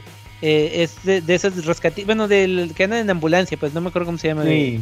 Y luego socorrista, tiene, o algo así. sí, tiene una secuencia donde está un cuate así como que contando su historia bien triste y luego empieza a sonarle el celular y ah, contesten y es, es la es la, o sea, la hermana que le sonó el celular porque le está hablando el Yorick. Y luego vemos otros personajes que es como que el asistente de, de la mamá de Yorick y varios personajes que la neta ni me identifiqué porque Sí, ni me igual, acuerdo. o sea, igual yo no me, no me acuerdo más que de, o sea, en el cómic me acuerdo nada más de la mamá, la gente, Yorick y la hermana, hermana. Y, y el chango, obviamente. y el chango, entonces, y luego vemos un- al final una secuencia donde la hermana se mete con otro paramédico y luego una de las asistentes estaba recogiendo como que la ropa de la mamá de Yorick y ven pasar un caballo sin Ah, sí, sí. sin policía, o sea, de esos policías montados, pero era el puro caballo. Y unas ratas, y luego al otro, en la noche, como que la hermana eh, tuvo relaciones con el otro paramédico en la ambulancia, y luego en la mañana empieza todo el caos, y ahí, y ahí se termina el primer episodio. Y ve- ah, nada más vemos que Yorick le, le propone matrimonio a la, a la novia, y ella como que lo ve muy inmaduro. Ajá. Porque le dice, no, pues es que yo me voy a ir a trabajar y tú qué vas a estar haciendo, porque como que él espera que tener éxito con su show de magia o algo así, como que es lo que él quiere hacer. Y se va, ya, ya ni entendí si se fue a Australia en ese momento o no entendí muy bien, pero ya ahí se acaba el primer episodio con la secuencia de que ya se empiezan a morir todos los hombres. O sea, pero, la, pero el chiste también, Calaca, es que sacaron los primeros tres capítulos juntos. Entonces, pues, si bien el primer episodio no te revela nada, eh, pues tendrías que haber visto los otros dos también ya para tener el contexto completo de, de esta, de esta serie, ya, porque, porque ya ves que hay muchas series que todo te lo resumen en el primer capítulo. Aquí no, aquí fue más descomprimido, pero yo la mera verdad, yo ahí la voy a dejar. Igual, yo también tenía la curiosidad a ver qué, qué onda y ya, este, eh, nada más lo, lo que se me hizo interesante fue la adición de un personaje en, en- a partir del segundo capítulo que no sale en la en el cómic original, que es un, un amigo de, eh, ¿cómo se llama? Un amigo de Hero, o sea, la hermana de Yorick, que es, es un hombre transgénero. O sea que no se murió porque no tiene cromosoma X, pero o sea, tú lo ves y es un, es un hombre, ¿ok? Y este, y ahí tiene el pedo de que también se tiene que esconder para, dice, ojo, ya, ya no tenía que estar explicando nada, ahora ya tengo de esos pedos, y ahora, y aparte que ya se le acabaron sus hormonas y ya no, ahora no tiene dónde conseguir más. Eso fue como que la única adición así extra, por lo menos que vi hasta, hasta donde vi. ¿Quién sabe qué más le vayan a meter? Eso, eso no ocurre en el cómic, no, No, recuerden no. que apareciera. no, ese personaje no sale. ¿No creen que sea... Hay- hay un personaje, este, hay una parte donde se quita, eh, en el cómic, donde Yorick se quita la máscara y llega aparentemente otro, otro tipo, pero no, es una, una, no sé si sea también transgénero o lo que sea, y le, le dice, oh, qué chido, ¿cómo, ¿cómo le hiciste para que te quedara la barba tan chida? Y Yorick le dice, ah, pues, no, pues con pegamento, no sé qué, pero le- era, era la mía, bueno, en realidad era su barba, y, y, y la, la otra persona dice, no, yo de aquí de recortes de- del, mi- del mismo cabello. Es, es el único así, pero aparentemente No, pero aquí va a ser, va a ser un personaje... actriz. Esa era una actriz de teatro, sí. Algo así, sí creo. Pero aquí sí va a salir aparentemente como personaje principal esa persona transgénero porque sí es este... eh, es- hasta vienen los- salen los créditos iniciales y toda la cosa. Órale. Que me hizo ¿Creen primero que- curioso porque vi dos personas, digamos, dos actores masculinos, en, con nombres masculinos pues en los inicios y dije, ah, claro, ¿y cuál es el otro? Pero sí, es, es, es esta persona. En, en su opinión, como, como saben, siempre hemos tenido opiniones respetuosas en ese aspecto. ¿Creen que eso tenga que ver con las tendencias actuales? Que no se no las consideró Brian K. Vaughan en aquel entonces. En parte yo creo que yo creo que sí. ¿Sí? ¿Tú, Calaca? Sí, este, siempre hemos dicho eso, ¿no? O sea, ya, ya también con estas este, historias de Mark Miller, igual, este, a- Brian Kibon siempre, siempre se ha caracterizado o sea, por darle su, este, su lugar a, a las mujeres, ¿no? Y a, a lo mejor sí, yo pienso que sí, y ya, ya teniendo en esta serie de televisión, sí dijo, ah, órale, me, me, me olvidé de... de- Vamos a actualizar ese rollo. Que se podía dar esa situación también. y es muy válido. Es que Sí. sí, y es este y es una curiosidad que quedó, o sea, también eh, con las personas intersexuales, pero o sea, si es simplemente tienes cromosoma Y, te mueres y punto. Eh, Ya lo que sea psicológicamente o ante la sociedad ya es otra cosa. Es igual que eh, una crítica que hu- hubo con la novela de Stephen King y su hijo Owen King, la de Sleeping Beauties, donde toda la- este, todas las mujeres que se van a dormir se quedan envueltas. No sé, no la leyeron, bueno, no sé si la conozcan. no, Eh, no. Bueno, ahí, ahí les va rápido, porque ya, ya nos al- alargamos mucho, pero, Pero es, es, es otro hijo de Stephen King. es si no es este Joe Hill, es Y también escribe, Eh, ah, pues eh, por lo menos esa, ok, no, no le conozco otra cosa, pero esa la escribió con él, que la idea fue suya y la desarrolló con su papá. Este, esta novela, hagan de cuenta que de repente un día eh, las mujeres empiezan, se, se duermen y, quedan envueltas en un capullo así tipo de mariposa o algo así y no despiertan con absolutamente nada del mundo. Y entonces este eh, cuando se empieza a pasar eso todas las demás mujeres eh, se o sea dicen no este, no me puedo dormir porque va, a- pasar eso y están tratando de aguantar la o sea aguantarse de, dormir por días hasta que ya de plano se van durmiendo una por una y ya empieza el rollo, o sea que están todas las mujeres así en, ca- en, capullos y no sabemos qué está pasando y los hombres se quedan así, ¿qué pedo? ¿Y ahora qué hacemos? Y, y en fin, o sea, ya no les cuento más por eh, evitar spoilers, pero no está muy buena la novela y también es, es eso, o sea, eh, no, no especifica y fue una eh, queja que, que, que pasa también con las personas transgénero, intersexuales, etcétera. Pero bueno, son, digamos, eh, inquietudes ahora mo- modernas que antes no, no tenían y que está bien, o sea, la inclusión. Así es. De hecho, es, es justamente lo que platicábamos ahorita antes de grabar de Garth Ennis con el tema de The Voice. El comentario es, es- es lo mismo que yo les comentaba ahorita de, de que cuando salió la serie yo notaba que, que, por ejemplo, lo que le pasó a Starlight al principio, el acoso sexual o abuso sexual más bien que, sí. que tuvo, como en la serie, pues Garth Ennis lo manejó muy crudo.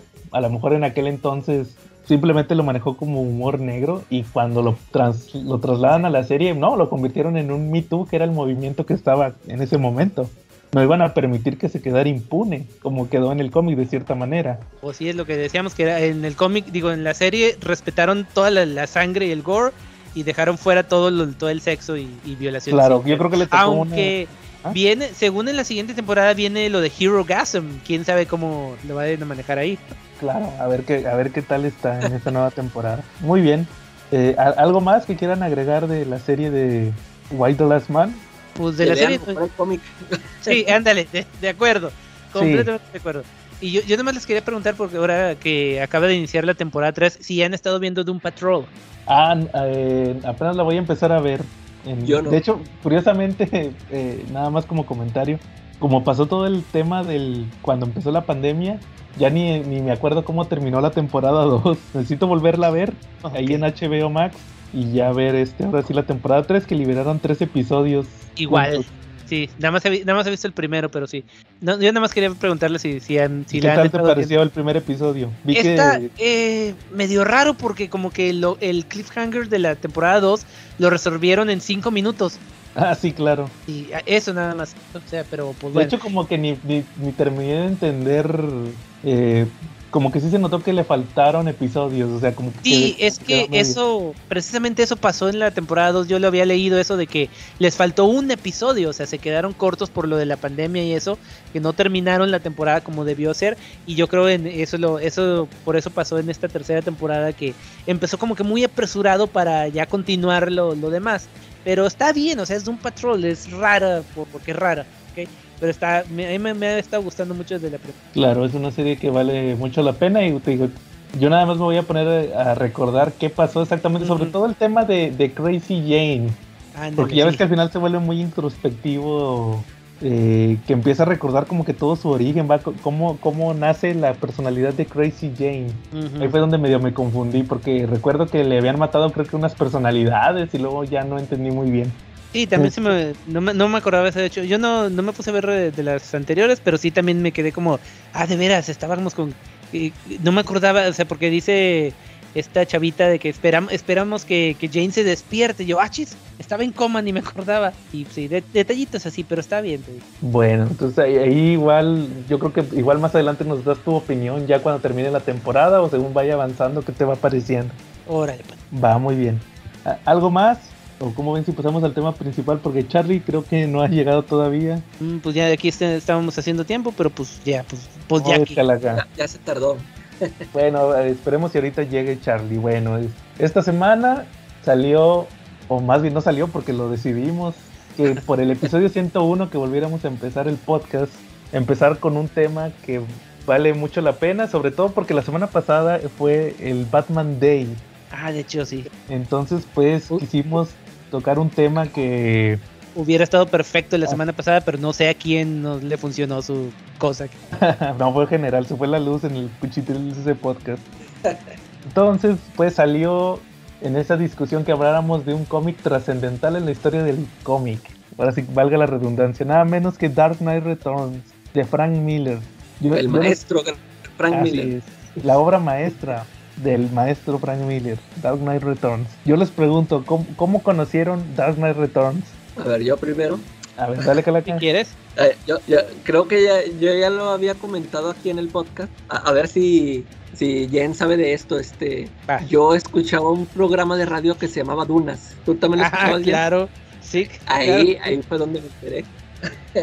ahí una vez te este mencionaron. Francisco de Borja y. Ah, ah Sí, me acuerdo de esos. me acuerdo de esos que luego hicieron sus dunas y luego se pelearon y los separaron y. No, sí, otro pues, rollo, pero. Fíjate, pues de hecho, por, ellos conocí la tienda de etcétera. Ellos ahí la anunciaban, ahí decían que compraban sus cómics. ¿El programa eh, era local? Sí, de ahí de Torreón. Órale.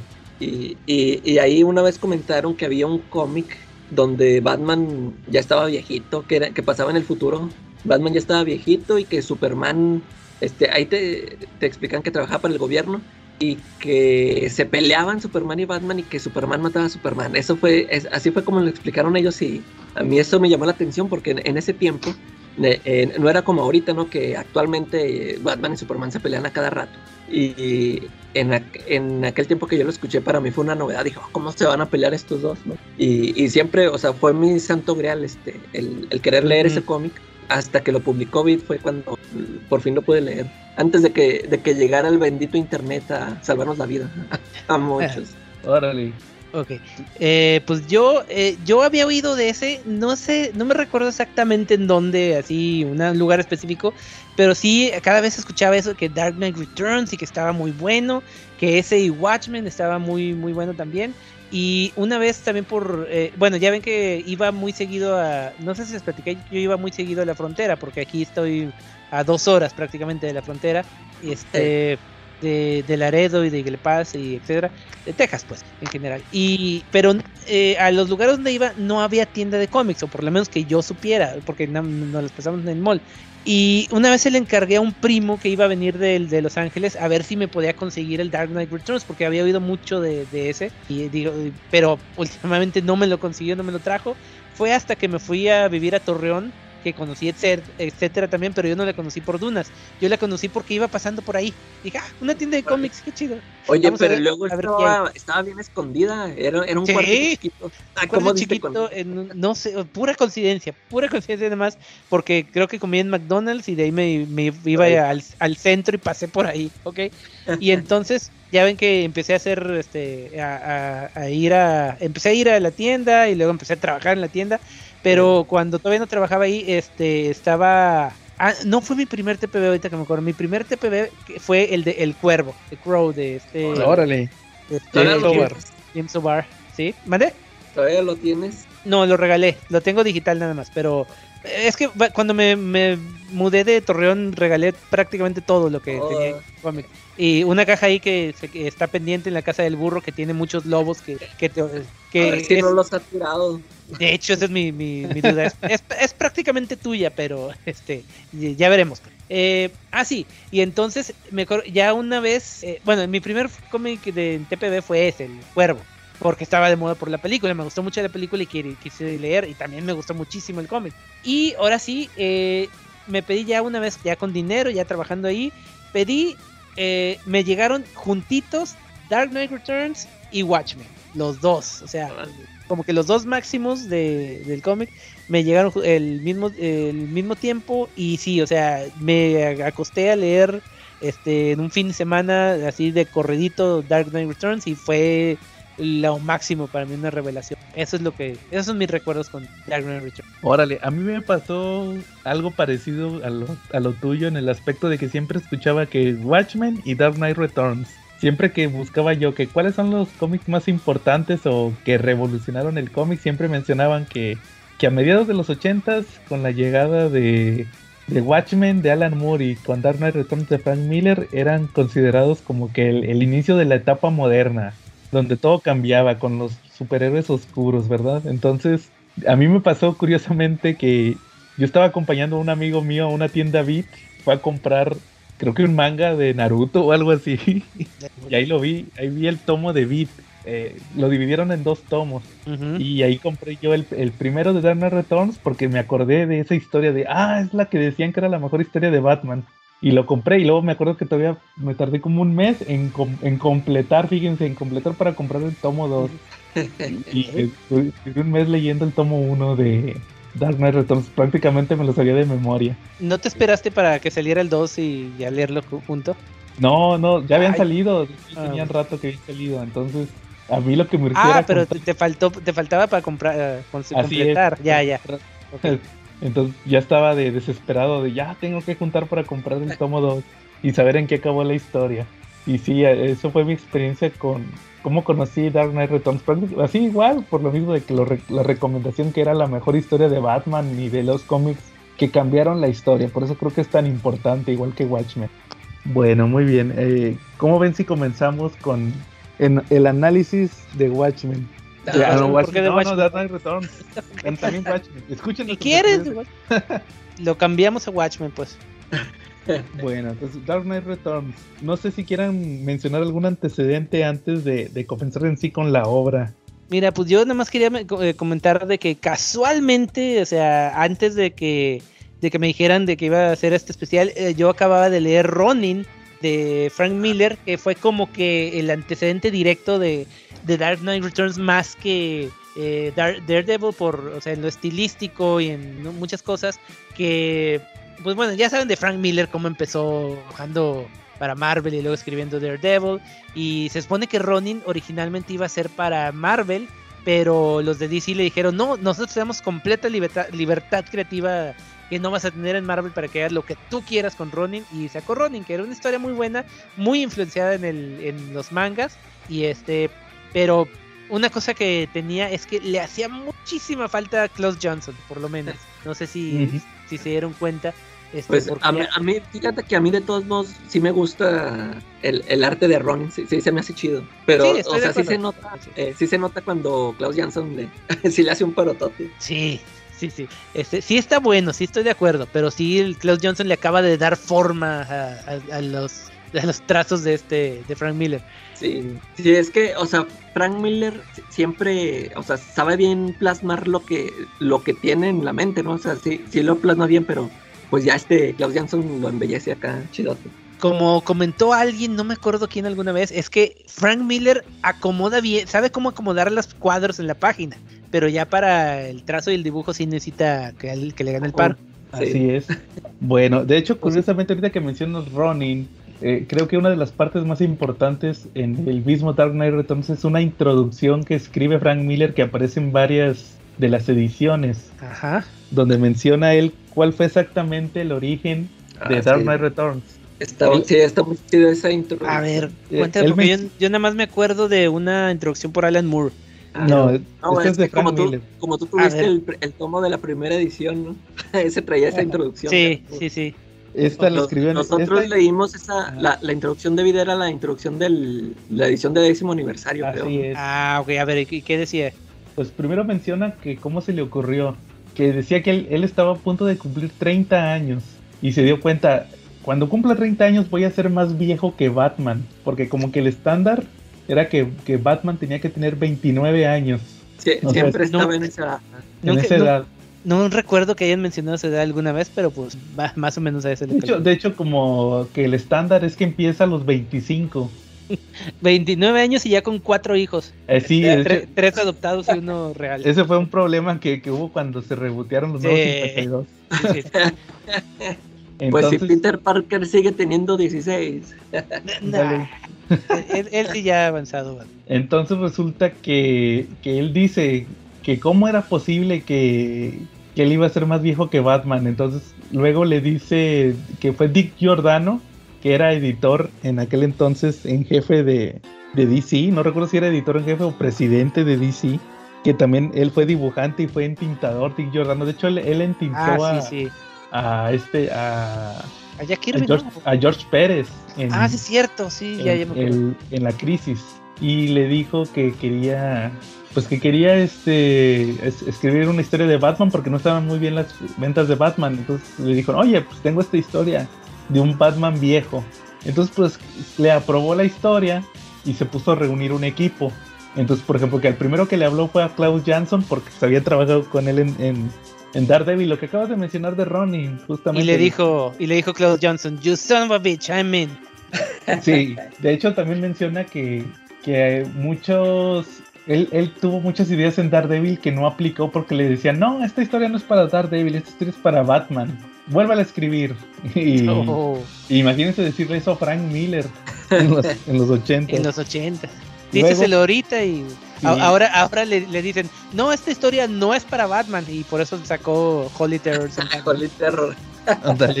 Luego también después justamente le habló a él, bueno, en, él aquí en, en, en Salsa que les que le habló a Lynn Barley, que era su, su colorista en Running, Exacto. pero que Y todos sabemos que era su esposa en aquel entonces. No sé, ¿ya, ¿ya era su esposa en ese entonces? Y en el nove- es que esta introducción la escribió en el 96, creo que Ah, se divorciaron sí. a principios del, del 2000. Ok. Sí, eh, ahí ya le echaba flores como Sí. o sea, ya haciendo a su esposa. Aunque pues es que sí se la rifaba, estaba mucho el color. Y Sí, yo creo sí, que sí. cuando la regó fue ya en el, en el Dark Knight Strikes Again con esos colores Sí, experimentales de a computadora, sí. Ahí, ahí ya se estaban divorciando y fue la venganza. Ándale. No, es que le echó la culpa de, de que haya estado tan chafa. Tus colores tan chafa. No. Eh, Entonces sí, prácticamente es lo que menciona de- del equipo junto con Klaus Jansson y con Lynn Barley en los colores. Ahí menciona otros, eh, pues menciona a Dick Giordano, menciona también a, a John Byrne. De hecho dice que John Byrne fue el que le dio la idea de, de Carrie Kelly. eh, Ok. Y, y menciona a otros editores y todo, pero creo que el equipo principal pues todos lo conocen. Siempre es Frank Miller con Klaus Jansson y con Lynn Barley. Sí, sí, sí. Luego, ahora sí, pues comenzamos con el número uno de Dark Knight Returns, que es el número uno, era pues tal cual, el Dark Knight Returns, me parece que es el título del primer número. Es que originalmente la, la serie no era Dark Knight Returns, era. Creo que era nada más de Dark Knight, pero el primero se llama Dark Knight Returns, Dark Knight Returns. Luego Dark Knight Triumphant y Dark Knight no sé qué más, pero se quedó en Dark Knight. Sí. Dark Knight se quedó en Dark Knight Returns ya. Returns. Y vemos pues cómo comienza con este con esta secuencia de la carrera. ¿Ustedes le entendieron a la carrera la primera vez que lo leyeron? no, sí sa- Pues- saca de onda, ¿no? Al- Yo, yo Sí. sí. me acuerdo que cuando abro la esa, esa primera página, o sea, sí me sacó de onda porque pues, este, este, eran los noventas y uno estaba acostumbrado a ver los dibujos de Jim Lee, estos espectaculares. Y, y salen est- estos dibujos, eh, se podría llamar muy, no sé, muy cartoon o sencillos, no sé.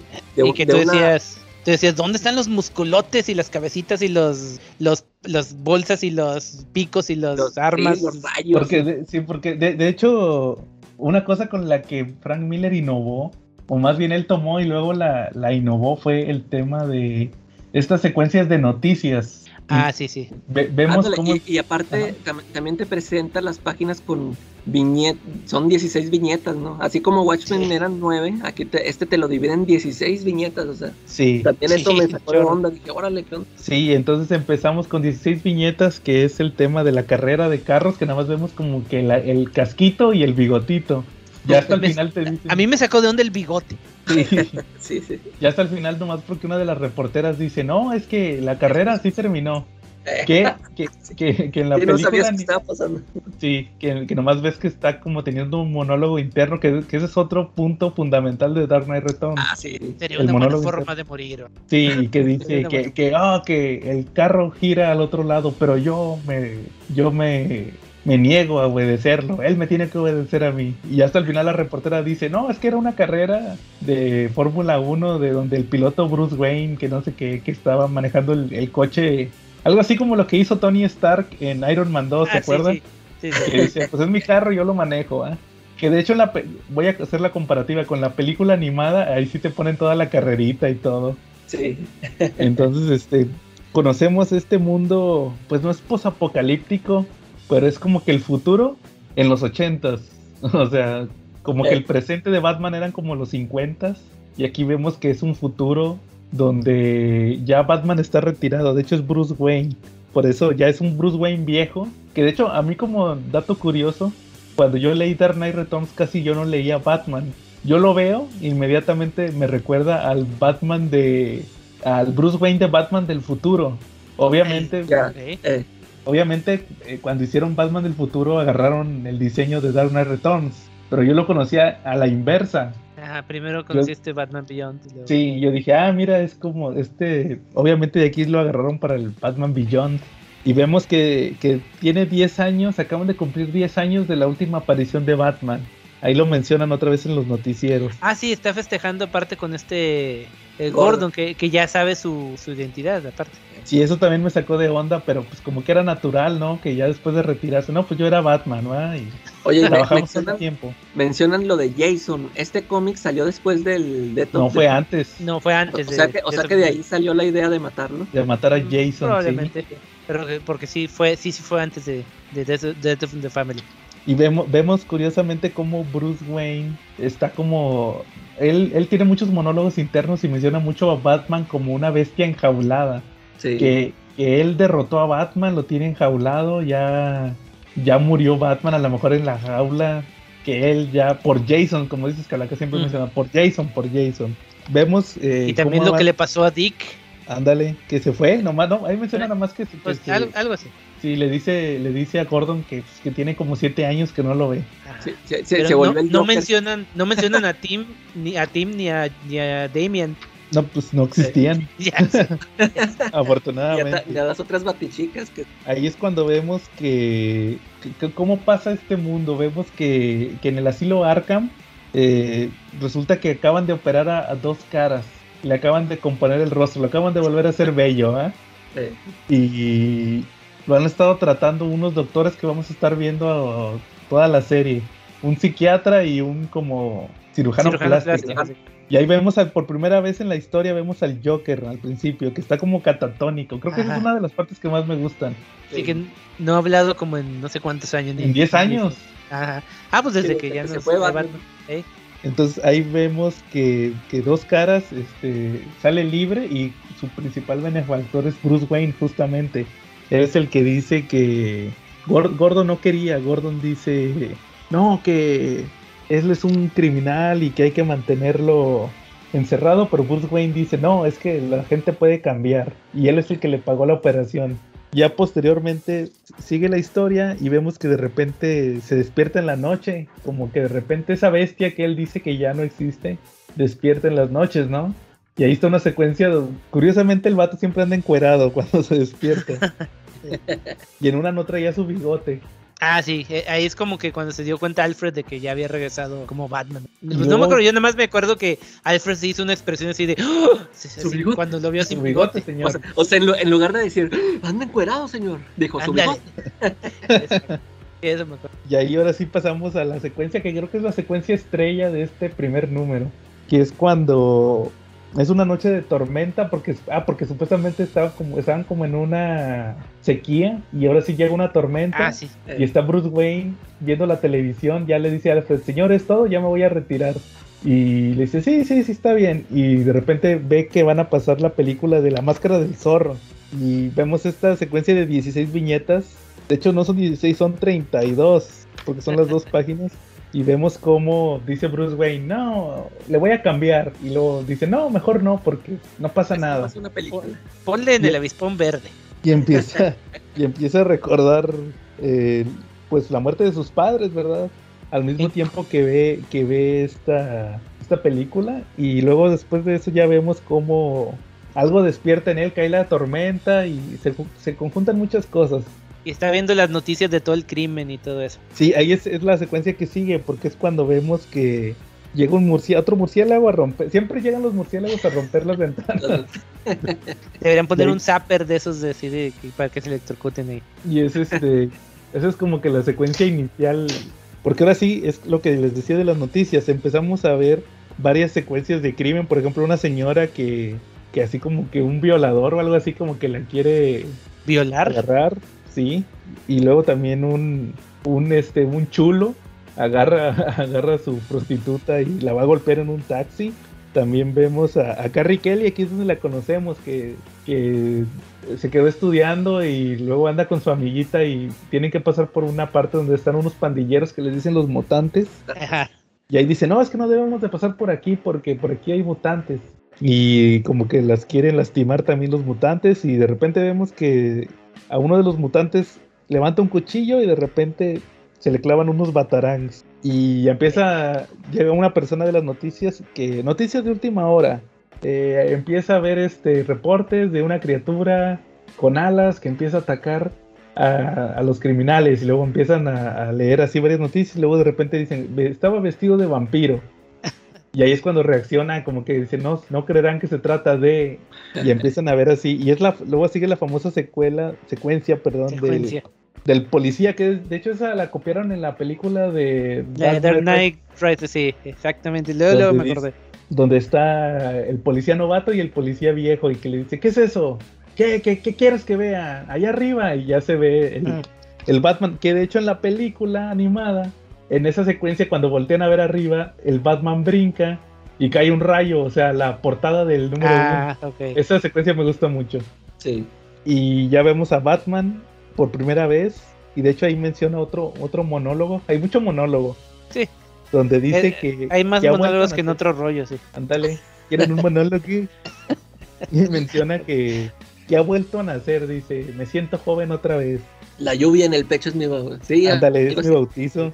Y vemos que llega una construcción con los que al- eran los que estaban eh, persiguiendo a los policías, que se me había olvidado decirles que pues resulta que al siguiente día de que liberan a dos caras, a Harvey Dent se pierde.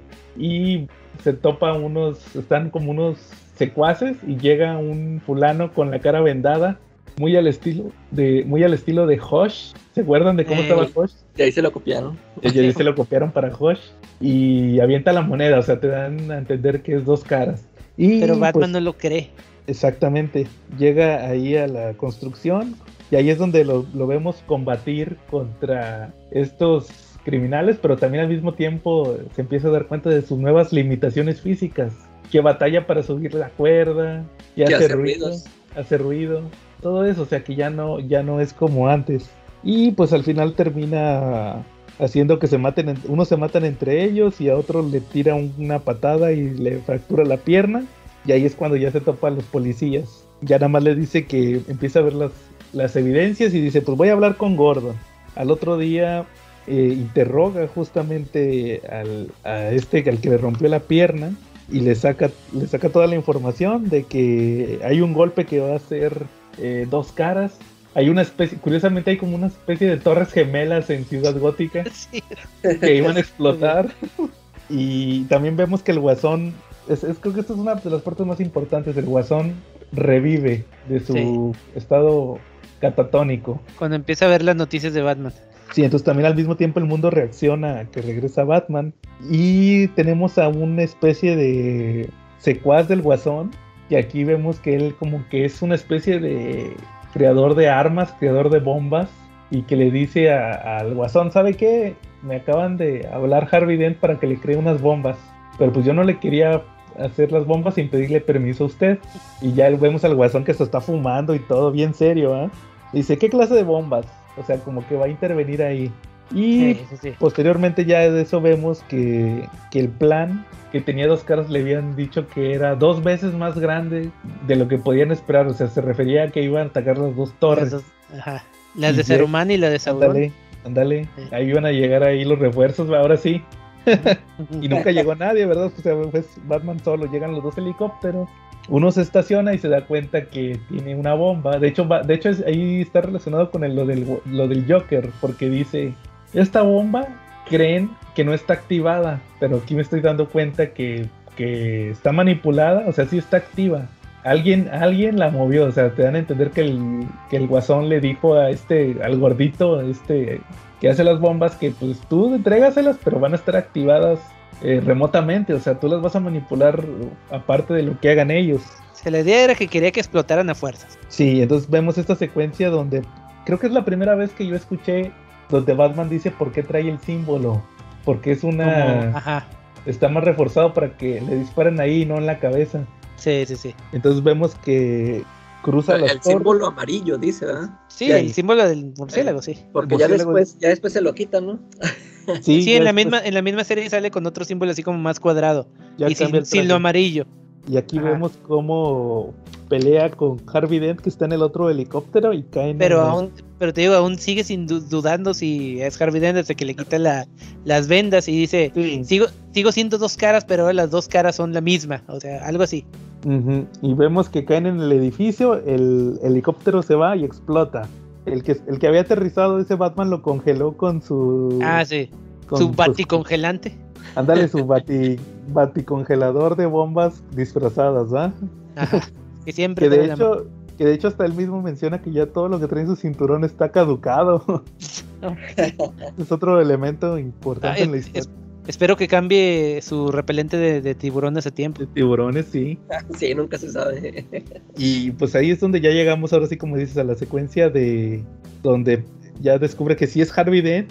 Y vemos ahí como que cuando explota la bomba, como que hay un destello que causa así como que un reflejo de luz y se ve que, que para Harvey Dent él dice que tiene las dos caras, ahora son iguales y, tiene la cara de monstruo, ¿verdad?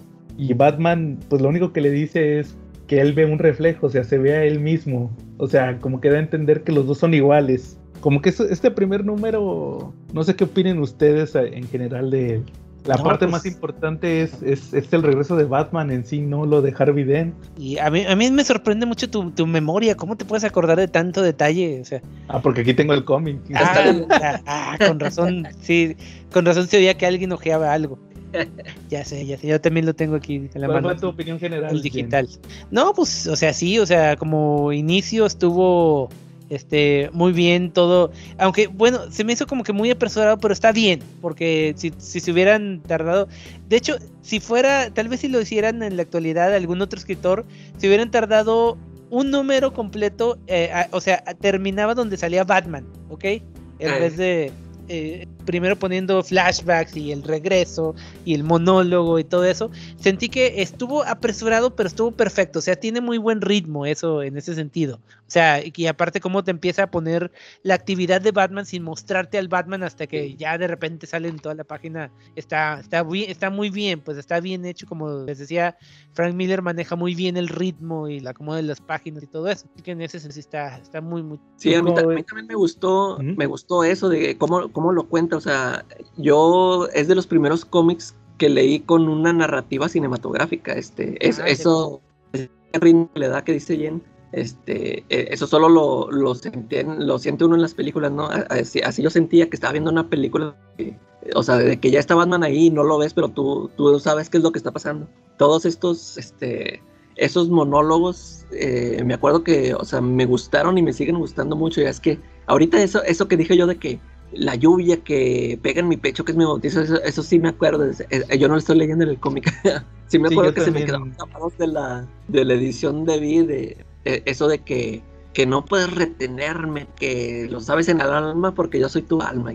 Y, y, y ver a este Batman duro, este muy, este, muy frío, que, que ahorita ya lo critican mucho en, a como lo ha escrito Frank Miller, pero sí me acuerdo es esa secuencia cuando va a hablar con un secuaz de dos caras que, que anda todo enyesado y que lo avienta por la ventana todavía. Este, me acuerdo que me impactó mucho el, el ver a Batman a, a este, estar torturándolo así, di- diciéndolo, ahí traes una, un vidrio en la en el cuello y Ah, nada más yo te voy a poder llevar al hospital, o sea, esa- esa- ese momento se me hace bien chido.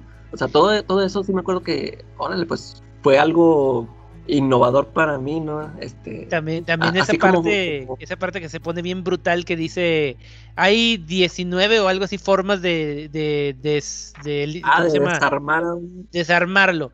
Eh, eh, on- como 10 son este, leves, una, do- tres son paralizantes y la otra duele o algo así, y escoge Eh. la que duele.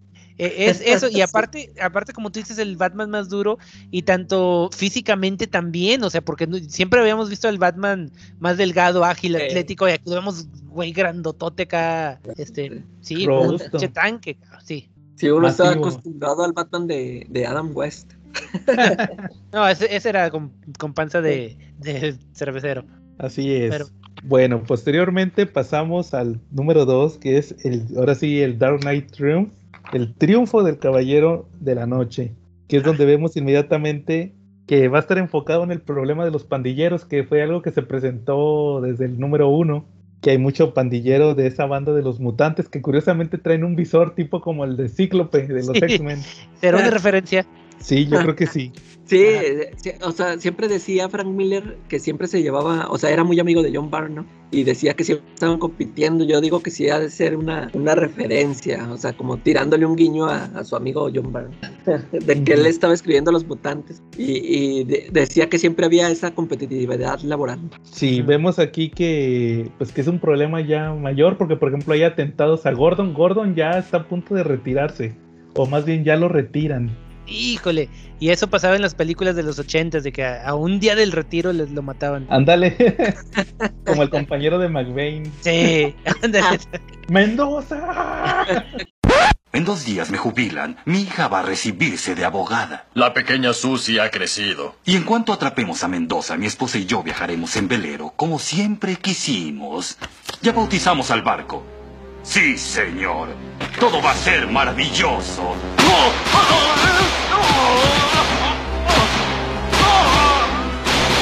Diablos, diablos, diablos. McBain, Sí. voy a morir. Deja de decir locuras. No, no, no, no, no. Solo hazme un último favor. Atrapa a Mendoza.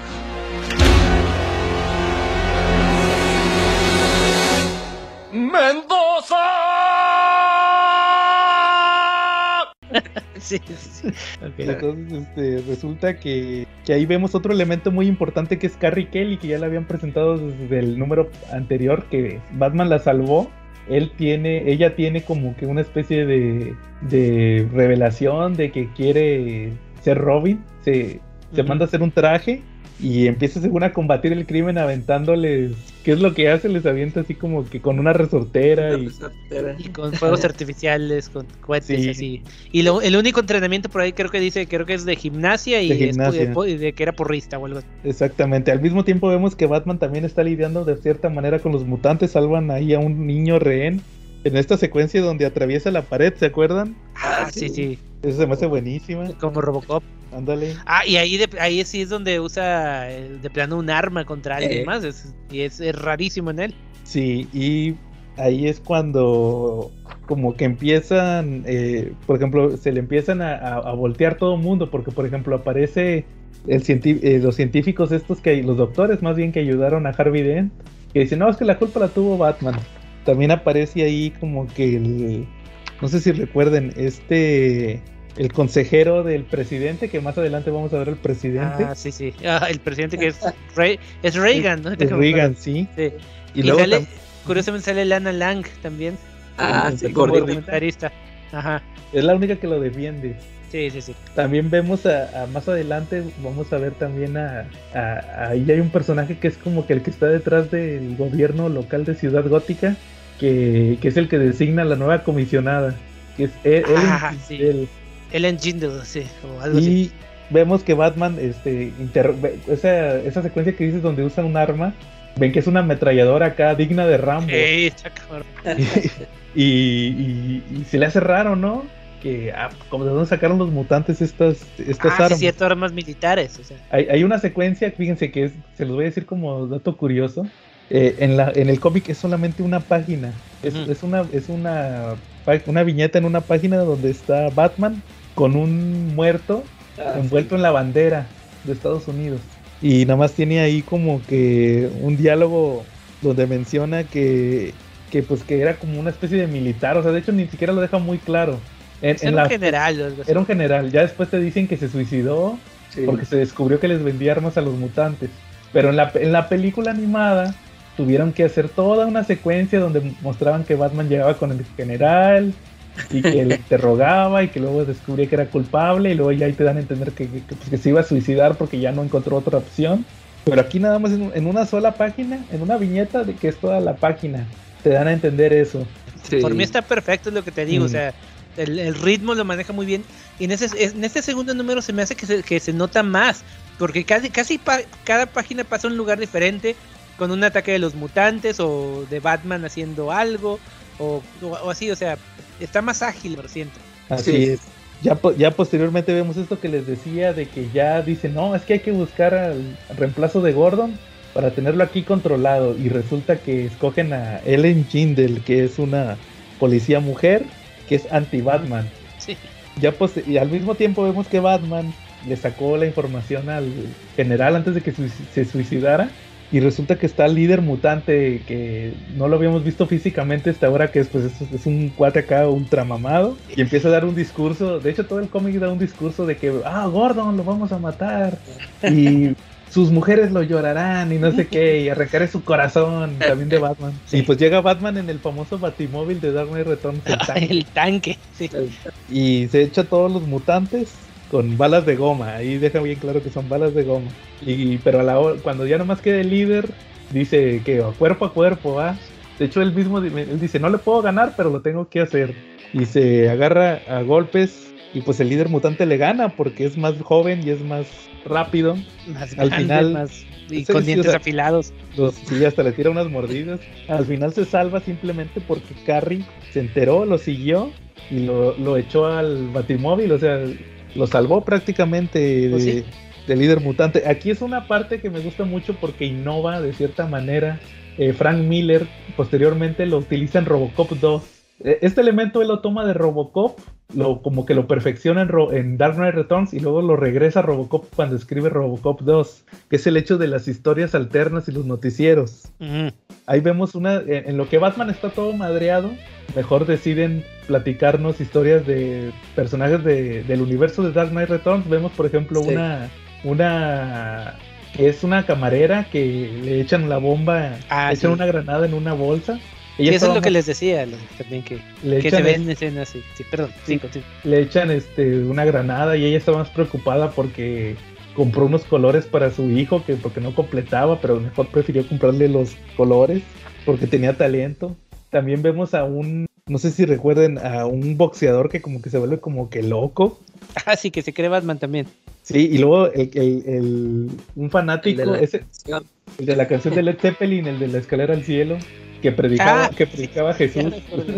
Sí, sí, y este y resulta que hace una balacera y, y, y, se me hace bien crudo porque, por ejemplo, pasa el tipo de la balacera y, la y luego al final vemos una viñeta del noticiero que dice Tres muertos en un tiroteo inspirado por Batman, en un cine porno. Los detalles. Se me hace muy a la Robocop, ¿no? De que en Robocop también dicen eso, bien crudo. ¿Quién sabe si el Robocop se lo robó o pues quién sabe, pero... Es que de hecho Robocop fue primero. ¿Seguro? No, Robocop la 1 es del 87. ¿En serio? Sí, ahorita, te digo exactamente, pero la Robocop 1 fue del 87 exactamente. Ya había salido Dark Knight Returns. Y esa, la 1 no la escribió Frank Miller. No. Él, escribió la 2 y la, la 2 y la 3. Por cierto, ahorita que mencionas a Frank Miller y Robocop, ¿han leído la adaptación de bueno, se llama no, se llama Frank Miller's Robocop, que es no no lo, o sea, no lo escribe él, pero es la adaptación de sus guiones para Robocop 1 y 2. Digo, perdón, 2 y 3, 2 y 3. Eh, Sí, leí este la parte de Robocop 2. Ah, ok, está, está, están buenas. Eh, que me acuerdo que hay una balacera donde esta Luis se queda desnuda prácticamente de tanto balazo. Ah, sí, sí, sí. es este, es por Steven Grant, es que es bueno también. El que resulta que el robot era creo que la, la científica, ¿no? La que sale. Ya no me acuerdo de tanto detalle, pero sí me acuerdo que estaba, estaba buena y estaba sangrienta y estaba, pues, estaban pues obviamente más fiel a lo que quería, la intención de Robocop. Eh, Así es. Bueno, entonces vemos que, que, lo lleva a Carrie de regreso a la baticueva, se mete, quién sabe por cuánto tiempo a la baticueva a, a recuperarse.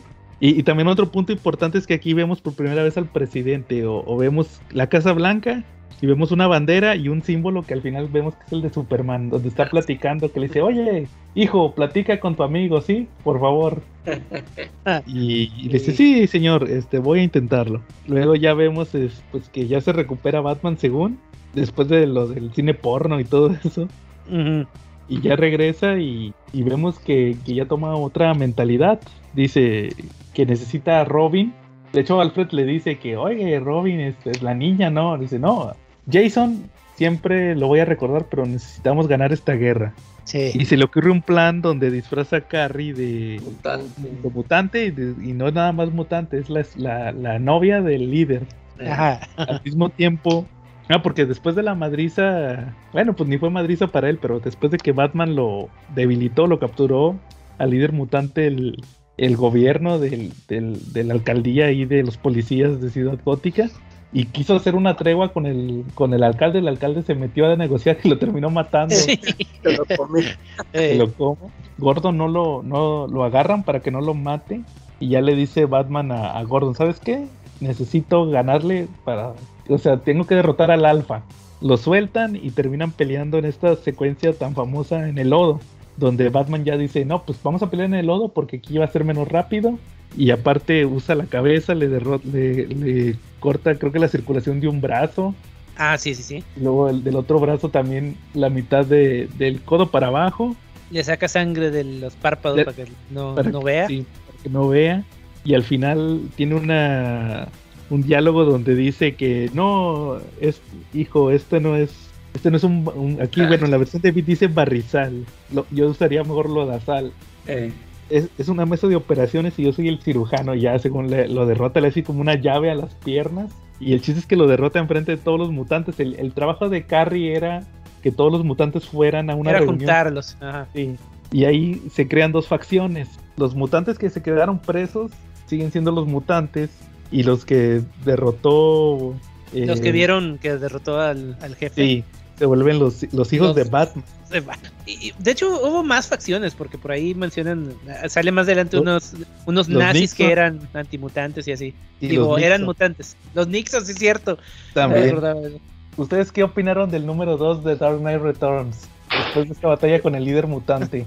No, pues como dije hace rato yo, este que se me hizo bastante ágil acá y como y como dices que usan este método de las historias alternas que mientras pasa una cosa están mostrando otra cosa y pues lo mismo, o sea, igual que, que en el 1 también es bastante ágil es, y es otra cosa que tienen todos estos números, o sea, eh, están bastante densos, densos así de mucho diálogo, mucha este sí, muchos monólogos internos pero eh, no en ningún momento aburre, o sea, está Sí. muy movido, muy muy bien hecho el pacing, pues el ritmo para que no te aburra ni, ni nada, está muy bien igual. ¿Tú, Calaca?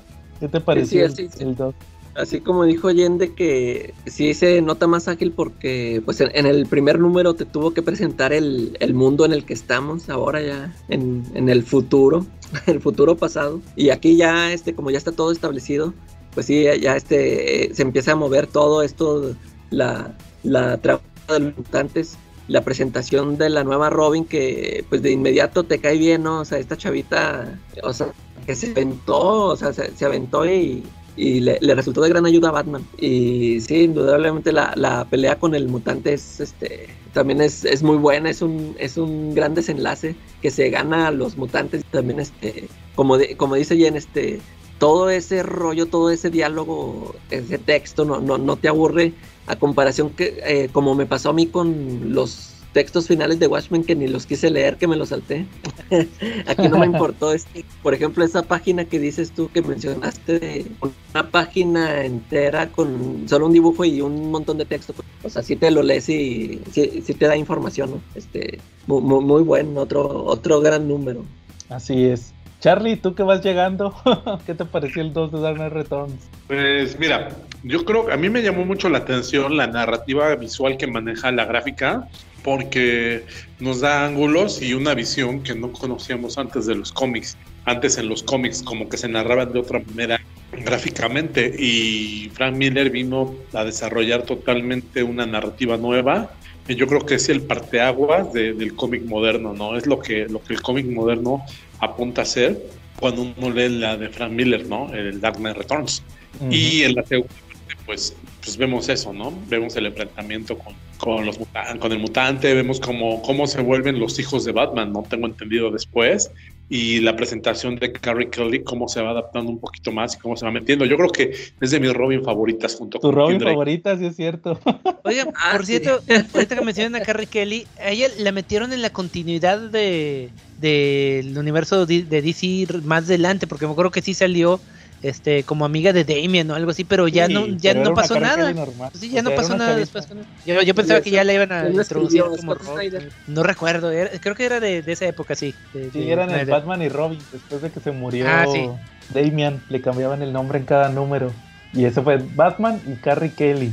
Y era una chavita que se. O sea, era otro personaje que se llamaba Carrie Kelly, que era una niñita pelirroja y que le daba clases de actuación a, a, a Damian o algo así Ajá. de literatura. Era como que le daba. Eh, ¿cómo, le, ¿Cómo le llaman? Le daba asesorías. Algo así. Bueno, entonces de ahí pasamos al 3, que es el Dark Knight Hunt. ¿Sí, no? Dark Knight. Hunt. Y es donde ve- Hunt the Ah, Dark Knight. Hunt the Dark Knight, sí, ya. Y ahí es donde vemos que ya empiezan, ahí es donde vemos a los, a los Nixon. Lo que, ah, no, son los nazis. Con este Sí, personaje Bruno, nazis. Con Bruno, que yo no que lo conocía, chava. y que supuestamente había trabajado con el Guasón antes. Vemos que eh, llegan a saltar una licorería. Batman se disfraza como de vagabunda, toda fea, que ahí es como que se ve más, eh, a partir de este número 3 como que se ve ya más el arte de Frank Miller y menos el de Klaus Jansson, ¿no?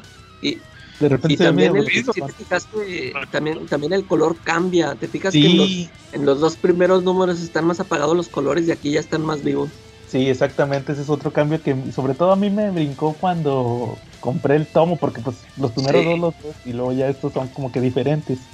Vemos cómo eh, empieza a perseguir a, a- a Bruno porque tiene quiere saber información del Guasón porque ya se sabe que lo van a liberar para que vaya a un programa que es una parodia del de David Letterman. sí. Y, y resulta que, que Carrie eh, le había dicho que no, este Bruce le había dicho que no te vea, pero se descuidó y la vio. Y de repente empiezan a ver, rep- así como hubo reportes de, de Batman, empieza a haber reportes de no, que, que a la señora Fulanita la salvaron de que la atropellara el tren. Y empieza la, la reportera, ¿cómo? Más, más, Más poderoso que computadora?" una. Sí. Y el otro cuate se, se ¿qué? Tranquila. Y luego, no, que a este le, le salvaron de un balazo. Ah, más rápido que una bala. Y cállate, cállate, porque nos va a caer gobernación. Estuvo chido. estuvo Eso chido. está padre. Y al final se enoja Bruce porque llega el borrón y, y derrota a Bruno y le dice, mañana en mi casa. Ya al mismo tiempo andan investigando. Carrie se mete a, a una casa que le había dicho Bruce no te metas y resulta que era la casa de este del, del bombardero del este el gordito que trabajaba para el guasón se activa un muñeco Ah, sí. y explota. Y ahí es donde vemos que, que Batman dice, ¿cuántas más? ¿Cuántas más muertes tendré que soportarte antes de matarte? Eh, Y ahí ya, de ahí pasamos a la secuencia del día siguiente donde vemos a Superman que está igualito, no envejece. Y a Bruce ya todo ruco, donde le dice que pues que le baje porque no lo van a aguantar. Es la, lo, que, lo que le dice. Pero Superman se va porque se da cuenta que hay como una guerra con la Unión Soviética por unas islas, que es corto maltés, haciendo referencia al, al otro cómic sí. que le gustaba Bueno, mucho. También el de- es el de corto maltés de, ¿cómo se llama este autor? Es- Este, ¿no se acuerdan? Es, Ya se me No. Es- a ver, a ver, aquí lo reviso rápido. Eh, Ah, ya. Hugo Pratt. Hugo Pratt, que supuestamente Frank Miller era muy fan de ese cómic, por eso mete a Corto Maltés como una ubicación ficticia de Dark Knight Returns. Superman ya, no- la- ya ni es tan ficticia porque ya salió en, en, En Suiza en Suicide Exacto. Squad y también lo mencionaron en el Batman de Tim Burton. Sí, Ahora no me acuerdo. Sí, que, que le enseñan las fotos a esta Vicky Vale y que dicen de que es, ahí estuvo. las tomó las tomó en Corto Maltés durante la revolución. Así que, Así es. Bueno, también otro evento importante es que al mismo tiempo se da el retiro de el retiro de Gordon. Llega al poder Ellen Jindel y lo primero que dice es voy a hacer una orden de apresión contra Batman. Al otro día vemos que llega el guasón al show de David Endocrine y Batman inmediatamente llega con, con Carrie y ya en el techo porque van a llegar en el helicóptero ya lo están esperando los policías. Batman en una secuencia muy gratuita se empieza a pelear con los policías y al mismo tiempo el guasón mata a pues a todos los asistentes.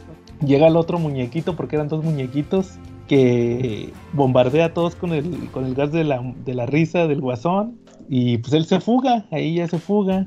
También vemos ahí que tiene ciertos pues que vienen siendo planes con Selina Kyle, que ahí sale Selina Kyle en Dark Knight Returns, que, que está toda gorda y tiene el pelo rosa, y no sé, que es como pros- como prostitutas, como, ya es como, como madrota, escort, ¿no? sí. ya es la madrota más bien. Según, según más adelante, este Frank Miller dice que se arrepintió de, de ponerla así y que sí la trató de, de reivindicar en la de Year One, en Batman Year One. Ya vemos es que, que, es que sí se la bañó, la neta. Sí, sí, sí, sí. Estamos de acuerdo todos, ¿no? sí. Ya después de eso, pues vemos que como que tiene un plan el guasón donde les, les da el... Tiene como un labial de control mental o algo así, que quién sabe de dónde se lo saca. Y tiene un plan donde va a matar a unos como senadores o algo así. Eso, creo que ese es el punto más flaco de este número 3. al final le dice, eh, como que lo quiere arrestar Jindel y le dice, no, este, tú vete a, a detener al, al guasón, a salvar al senador y yo voy a ir a pelear contra el guasón. Y se van a una feria que creo que este es el punto culminante de, de la obra. A mí me gusta más esta pelea con la que tiene con Superman, que es donde pelean, este, le avienta un batarán Batman en el ojo, luego pelean en el, ¿se acuerdan? En el carrusel, o no, es que en el túnel del amor. Y ahí le mete unos navajazos bien crudos. Le, prácticamente casi casi le saca las tripas, podría decirse, a Batman. Y al final lo único que hace es que le, le- le- le rompe el cuello. Lo deja... Pero, este, Ajá. aquí no me, no me quedó muy claro eso. O sea, ahorita que me, ya que mencionas lo del cuello. Porque según lo entendí, o sea, sí, le tuerce el cuello, no sé qué, pero no estaba muerto. Dice, y ahí decía que el mismo guasón eh, se, mata. te mata, o sea, se acaba de, de Sí. retorcer el cuello. Eso es lo que nu- nunca. Eso sí, esa secuencia sí batallé un poquito para entenderla este, cuando la leí originalmente. No sé que, cómo, Sí, la- cómo quedó Eh, la- entonces. La primera, la primera vez que también yo lo leí, yo no, no lo entendí. Yo también pensé que sí lo había matado y luego dije, "Ah, chis", y luego siguió hablando y no, no le entendía bien el diálogo eso que cuando le dice Joker, parálisis, por favor. O sea, sí, yo también me- sí me acuerdo que me confundí hasta que lo leí varias veces y ya dije, ah, ya, ya. ya". Sí, o sea, lo deja cuadrapléjico. Eh, Pero y- el, Joker, el Joker se acaba de matar el, sí, ya se, se- se sigue retorciendo el cuello que ya de por sí estaba quebrado hasta morir. Pero la gente que lo vio, pues dice, Batman que mató, sí. Batman mató al guasón. Y, y lo último que vemos es este Batman que desangrándose, agarrándose el, el estómago porque se le está saliendo las tripas y se está desangrando. Y el guasón ahí tirado riéndose muerto. Y ¿Y también cómo se está riendo si ya está muerto? pues, se quedó, Así se como- quedó con la sonrisa. Como Así como el de Jack Nicholson. Ándale. Traía su grabador, sí. Oye, y también la secuencia que se me hace más gacha es la de Carrie Kelly, que pelea con el gordito en el carro, en el Ah, en la sí, montaña claro. rusa. Lo de Sí, sí, sí, que, Capita, ca- que casi, casi lo mata, pero de, de pura, bueno, casi mata a, Car- a Carrie y de pura suerte el decapita el mismo. Sí, que se queda, se queda ahí como que es- traumatizada. ¿Qué, qué les pareció en ese momento cuando leyeron ese número 3? Pues brutal. Es, es- yo creo que hasta ahorita es el más brutal de, de los de los números que habían salido por lo mismo, o sea, la muerte del. Joker, eh, eso, lo de- que mata a todos del público del programa y a todo eso. sí. ¿Tú, Calaca? Sí, sí, también está, así como dice Jen, este, muy impactante, pero, pero sí difiero contigo, o sea, aunque sí me gusta mucho esta, eh, la pelea final contra el Joker, yo sí, es- yo sí estaba esperando y, y la pelea con Superman, porque de hecho yo por eso le entré al cómic, ¿no? yo por eso, Ah, claro. cuando me enteré, del- eh, era la, la historia de Batman contra Superman. Y, pero sí, te, o sea, sí está muy buena, pero sí, yo, este, en lo personal sí me quedo con la de la final. Charlie, Mira, eh, yo encuentro puntos medulares en esta obra en el tercer número. El primero, pues es cuando Gordon, a sus 70 años va a en esa obra, se ve retirado, se ve forzado a retirarse porque mata a un mutante que intentó asaltarlo, ¿no? Entonces lo cambian por otra comisionada, por Ellen Jindal, y es, ella es una feroz crítica de Batman, entonces emprende todas las baterías contra Batman. El segundo punto que me parece medular de la obra es el psiquiatra, cuando es Bartolomé Wolper, ¿no? Y Sí, resulta crítico de Batman y él es el que culpa a Batman de, de que, de que existen villanos como Dent o como el Joker gracias a él, ¿no? Eh, es de repente cuando, como cuando Batman se ha confrontado a sí mismo y se da y su mismo yo le dice que, que muchas veces eh, él cree la culpa de que su presencia es la que genera este tipo de villanos, ¿no? y que a los y que a los ojos de él mismo él también sería otro villano no otro villano que detener eso es un poquito como la paradoja que tiene siempre Batman. Nada más que aquí Frank Miller la maneja súper bien no con, con, esto. Resulta que pues es como dices no como ustedes comentan el psiquiatra consigue que vaya a un programa, un show de vespertino, ¿no? Así como el Saturday Night Live, que la otra vez mencionamos aquí en el, en el club, aquí en el, en el podcast. Y, salía un, uno que era parodia de David Letterman, ¿no? Incluso el que salía en ese show. Y ahí el Joker mata a todos. Eso me recordó muchísimo cuando lo leí. Ya, ya había yo visto la película de Batman, la de la de Jack Nicholson. Entonces, eh, ahí, se, ahí fue donde se empezó a tomar en cuenta que, el Joker sí podía matar, fue cuando se, se retomó en esa película, pero me, me, vinieron muchos vistos del Joker de Frank Miller, ¿no? En cómo mataba a la gente. Incluso en el video de Prince, el de... El video de Prince, ¿dónde? El de Party Man. Ah, Party Man. Sí, a mí se me hace lo, lo más Frank Millerizado ese video de, Prince. Si pueden verlo, de repente van a ver eh, en Prince un, Joker creado por Frank Miller. A mí me pareció la historia del video algo de Frank Miller, algo escrito por Frank Miller. Háganlo, dense la oportunidad y... yo no lo he visto, fíjate. Me acuerdo, o sea, me acuerdo bien de la secuencia donde sale la canción en la película, pero nunca he visto el video. No, está buenísimo. Mira, te les narro el video. Resulta que en el video llega, llega, llega, están en una fiesta la élite de Gotham, se supone y de repente empieza, llega Prince silbando y se menciona que, que pues llega Parry Man, no dicen que es el Joker, pero es Parry Man, es una semejanza total con el Joker. Al Joker lo pintaron la mitad de la cara de blanco y la otra mitad está normal, entonces pues ya viene una canción con todos los ritmos que, que, Prince sabe manejar, que Prince sabía manejar, incluso no, no está ni siquiera vieja la melodía con esta época, ¿no? O sea, no es algo que lo escuches y que digas, ay, esto se compuso hace 30 o 40 años, no envejeció de esa manera. Eh, durante la trama del video, él durante la fiesta mata a todos los que van a la fiesta y termina, les hace bromas y los termina matando a todos los que fueron a su fiesta y el video termina cuando llega la policía y encuentra a todos masacrados en la fiesta. Entonces es muy familiarizado el video, de verdad. ¿No? Y otra cosa que me llamó mucho la atención y que de repente creo que no mencionaron es que irónicamente al Joker creo que lo mata, creo que muere en el túnel del amor, ¿no? Es donde tiene su pelea final. Eso, eso también bastante, bastante irónico, ¿no? Y pues sí, efectivamente, el Joker solito se mató. O sea, Batman solamente lo dejó cuadrapléjico y el Joker de alguna manera pudo sobreponerse a eso, hizo uso de sus fuerzas y se acabó de quebrar el cuello, ¿no?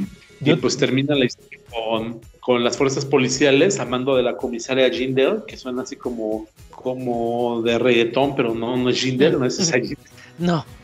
Afortunadamente. Oye, pero fíjate, yo de aquí le, le, le, rescato dos cosas. ¿Cómo, Charlie? Sí, dice, ya, papi, vamos a agarrar a ese Batman, ¿no?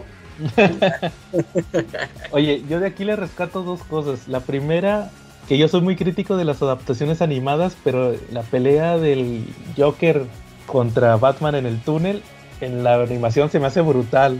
Sobre todo los, los navajazos que les digo que le mete el guasón. Oh, se, ven, con ganas en la, adaptación animada. No se guardaron nada, sí se ven bien, bien sádicos, bien brutales. Eso sí me gustó mucho. Y la otra es que les iba a comentar, no sé si se dieron cuenta cuando ustedes leyeron Dark Knight Returns, de esta actitud del guasón de decirle a Batman querido. No sé cómo le dice en, sí, Darling. Darling. Darling, ándale.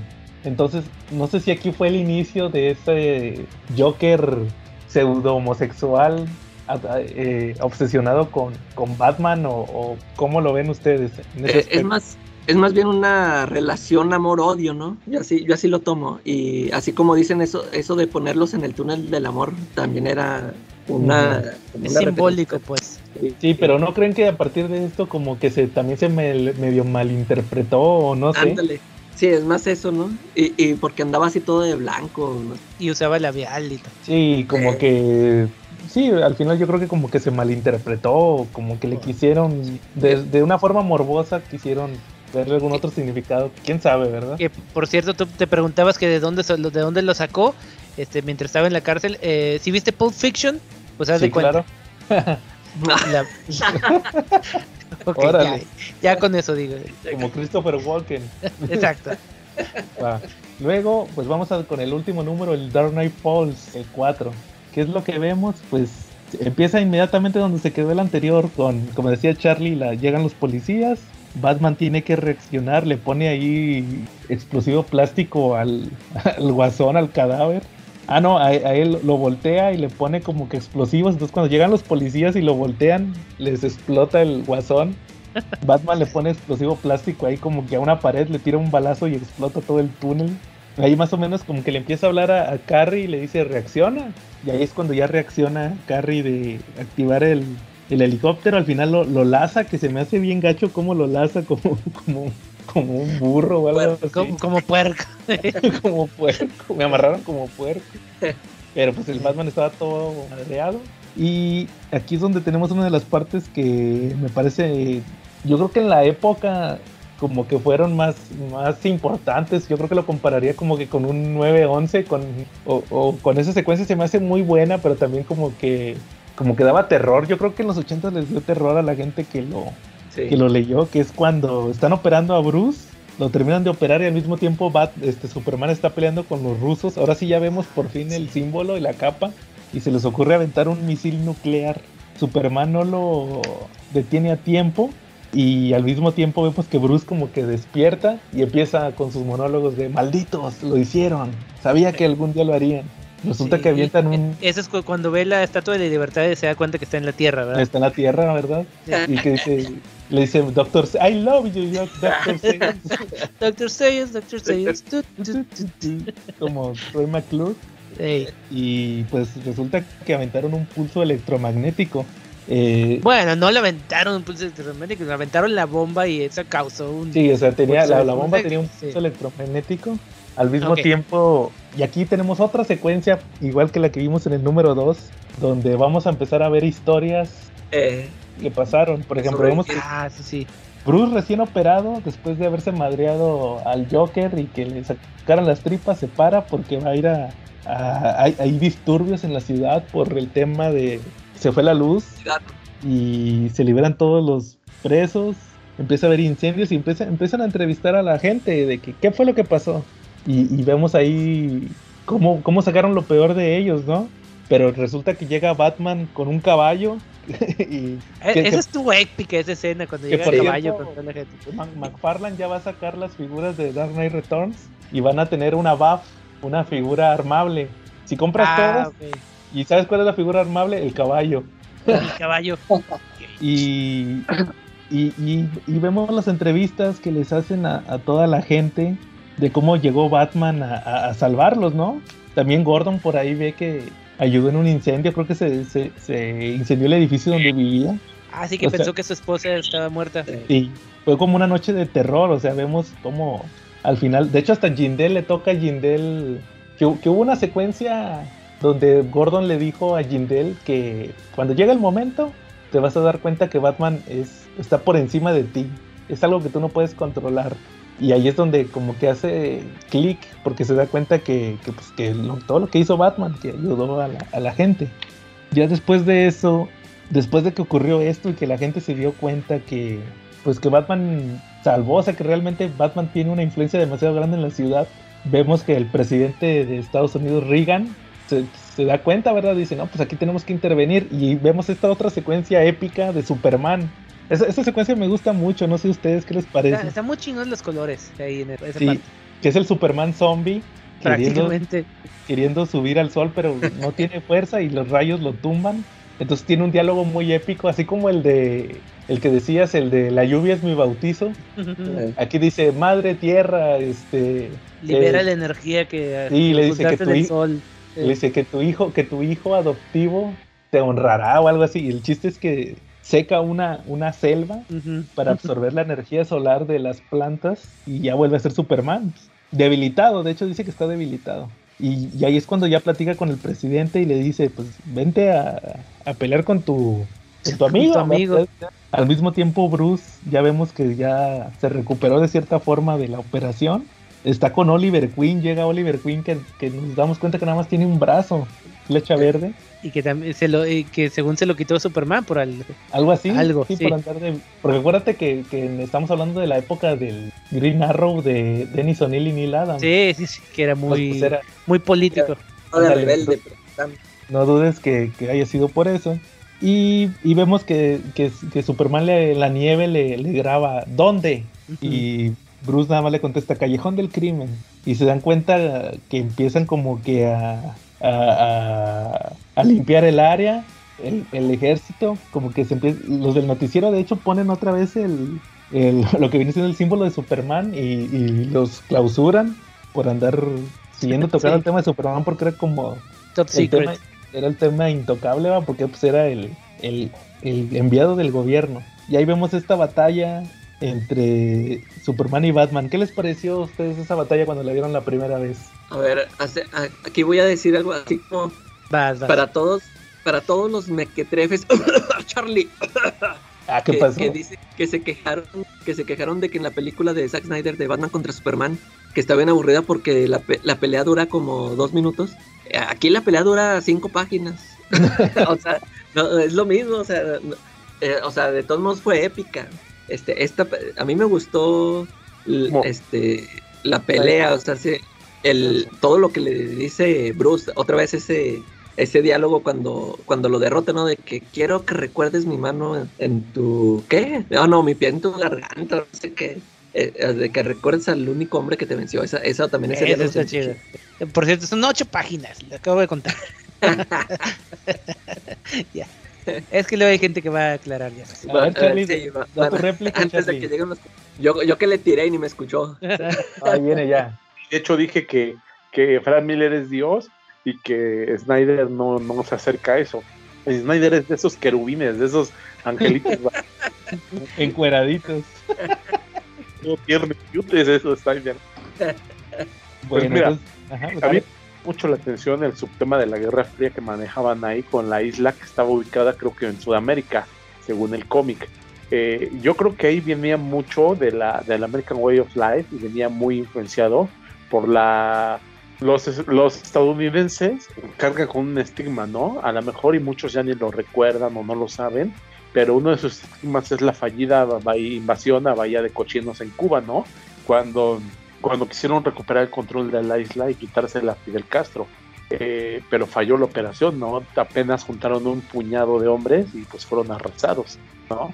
Eh, yo creo que aquí es lo que, lo que Ronald Reagan hubiera, y los presidentes americanos y todos los americanos de corazón hubieran querido, ¿no? Que Superman hubiera estado de su lado, que existiera y que hubiera ido a recuperar la isla, ¿no? Como pasó en esto, ¿no? Eso, eso a mí me llamó muchísimo la atención, ¿no?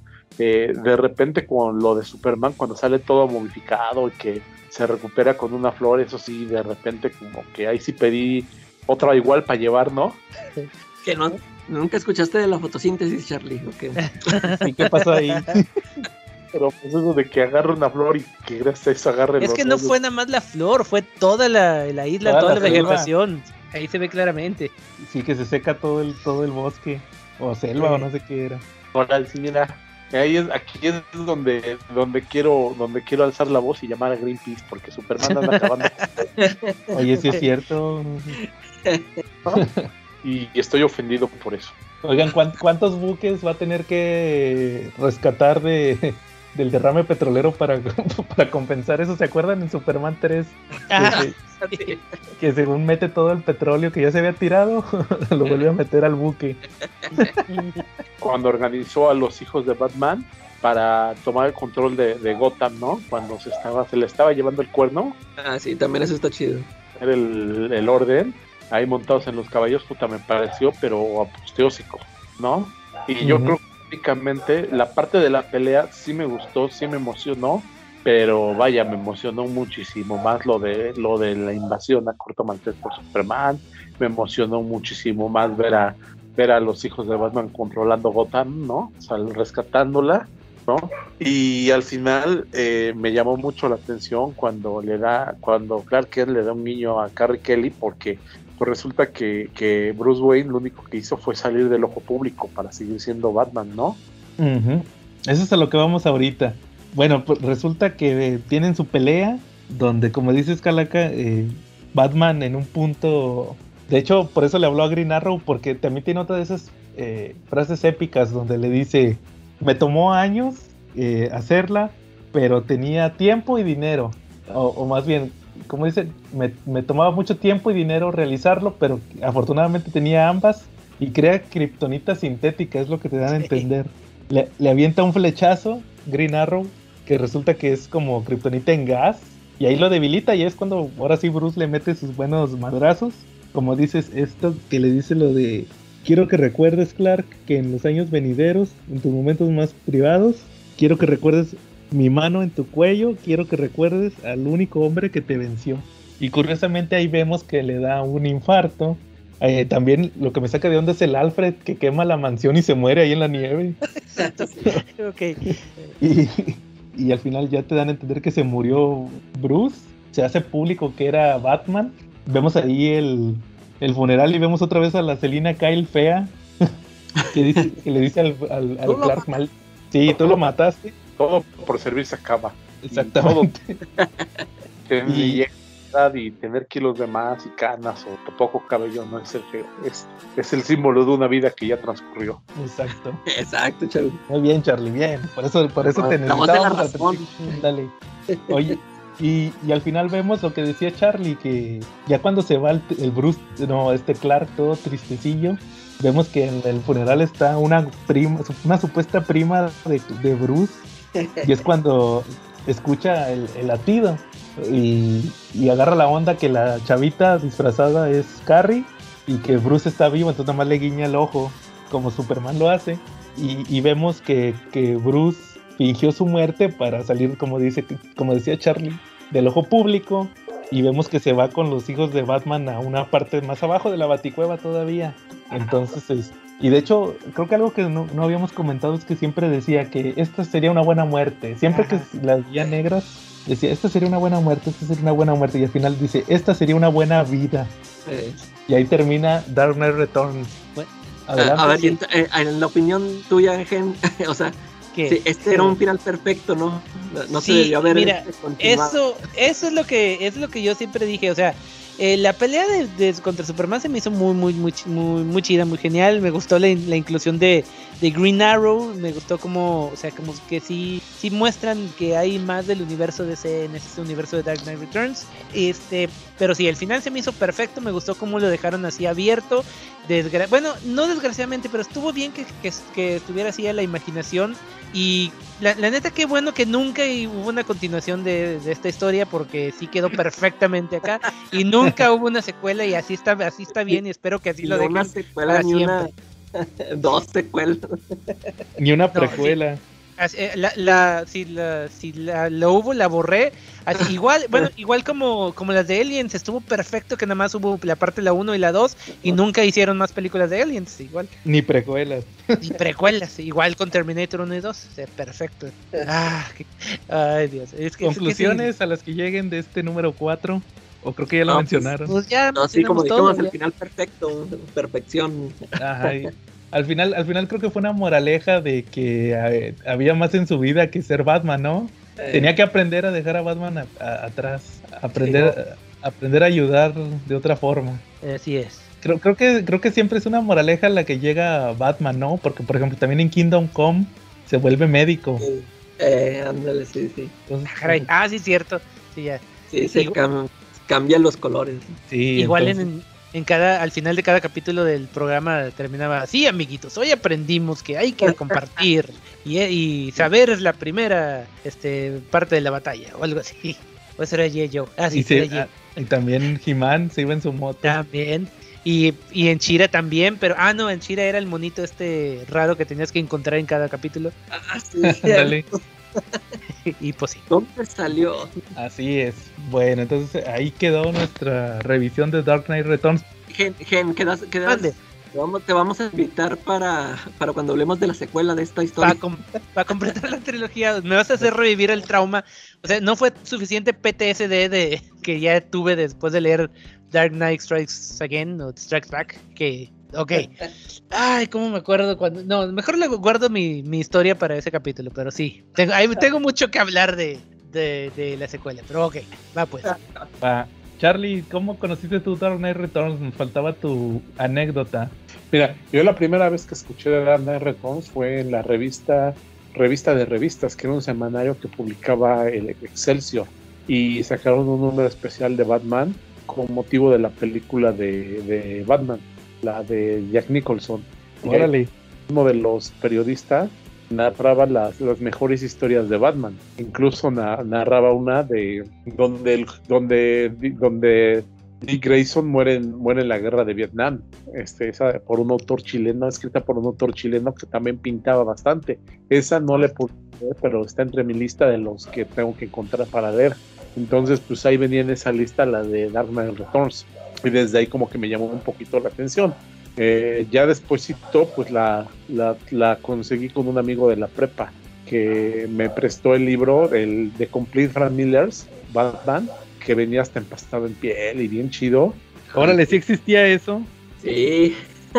yo sí, yo sí me la encontré varias veces en Amazon, pero eran de vendedores externos, bien carote. Sí, de hecho es de colección, está carísimo. Y pues yo lo tuve en mis manos. Ahí fue donde leí, año uno, leí las historias de, de, de Frank Miller de, de Batman. Y, y fue como lo conocí. Ya despuésito pues tuve oportunidad de comprármelo en la más económica versión mexicana. Órale. Pues a mí ya me intrigó esa, esa de donde se muere este Dick Grayson. El ocaso de un ídolo creo que se llama. Hay que buscarla. Sí, sí, sí. Bueno, muy bien. Entonces, ¿a- ¿algo más que quieran agregar a Dark Knight Returns? No, Pues nada, espera- esperemos, esperemos ya de las secuelas. Lo único interesante es que por mucho tiempo lo único que tuvimos en el universo de Dark Knight Returns fue el Spawn Batman, que se supone ahí venía una aclaración que era De ese dentro universo. de sí, y era por, por el mismo Frank Miller, pero desgraciadamente ya era Frank Miller de los noventas. Yo aclarar, no que comentar. Yo creo A que ver. yo siempre, yo siempre que veo la tronchatoro me acuerdo de la nazi. de, de, de Bruno, Sí. Cada, cada ves qué? Tronchatoro. Ah, ah, ok. Bueno, Así es, Charlie. Bueno, entonces, ¿algo más? ¿O No, no. por esta semana? sería todo. Sería todo. sí, yo bueno, muy ya. bien. Jen, muchas gracias por habernos acompañado nuevamente. Ya sabes que estás invitado cuando quieras y pues quedamos al pendiente de esas cápsulas que nos vas a mandar. Ok, no, sí, gracias por la invitación nuevamente, aunque oh, oh, estuvo perfecto esta semana, es que porque ahora no me tocó trabajar el sábado, me levanté tarde, este, la semana pasada sí ya no aguantaba, ya estaba, Y- ya- Y te desvelaste, te desvelaste de Okis. sí, cuando la, la pasada, no, la pasada yo sí te, te mandé un mensaje a ti en, en el, aquí mismo en el Skype, decía, ya me fui, porque ya, ya no aguantaba. Y afortunadamente la mañana siguiente vi tu sus mensajes de que no vamos a grabar porque no sé qué. Pero estuvo, estuvo perfecto, aparte. Estuvo maratónica esta sesión, aunque no tanto como aquella vez con Seth Cosnar en el segundo especial de antologías, como cuatro horas y cacho hablando. Esto, pero bueno, estuvo divertido. En el programa de él, Sí, en su programa que me invitó hicimos eh, un, dos especiales de antología, de películas de antología de terror. Eh, nada más que la, la tuvimos que dividir en dos porque en el primero nos alargamos como tres horas y en el segundo cuatro horas y cacho. Acabamos ca- co- como a las cuatro de la mañana. Órale. Estuvo maratónica de acción, pero estaba divertido. Y es lo que me gusta también de esos, de, de esos programas, pues está, o sea, aquí con ustedes, porque este eh, estamos como que en la misma onda, o sea, entendemos todas las referencias y todo eso. Pues sí. Así que muchas gracias también por la invitación, ya saben, cuando quieran aquí, aquí ando, pero de preferencia que no me toque trabajar. Ah, ya está. Bueno, y nada más estuvimos Joe, el líder mutante. Charlie, Son of the Batman. y que ya ni, ya ni me acuerdo que dije, la, la calaca triunfan. Y nos vemos la próxima semana.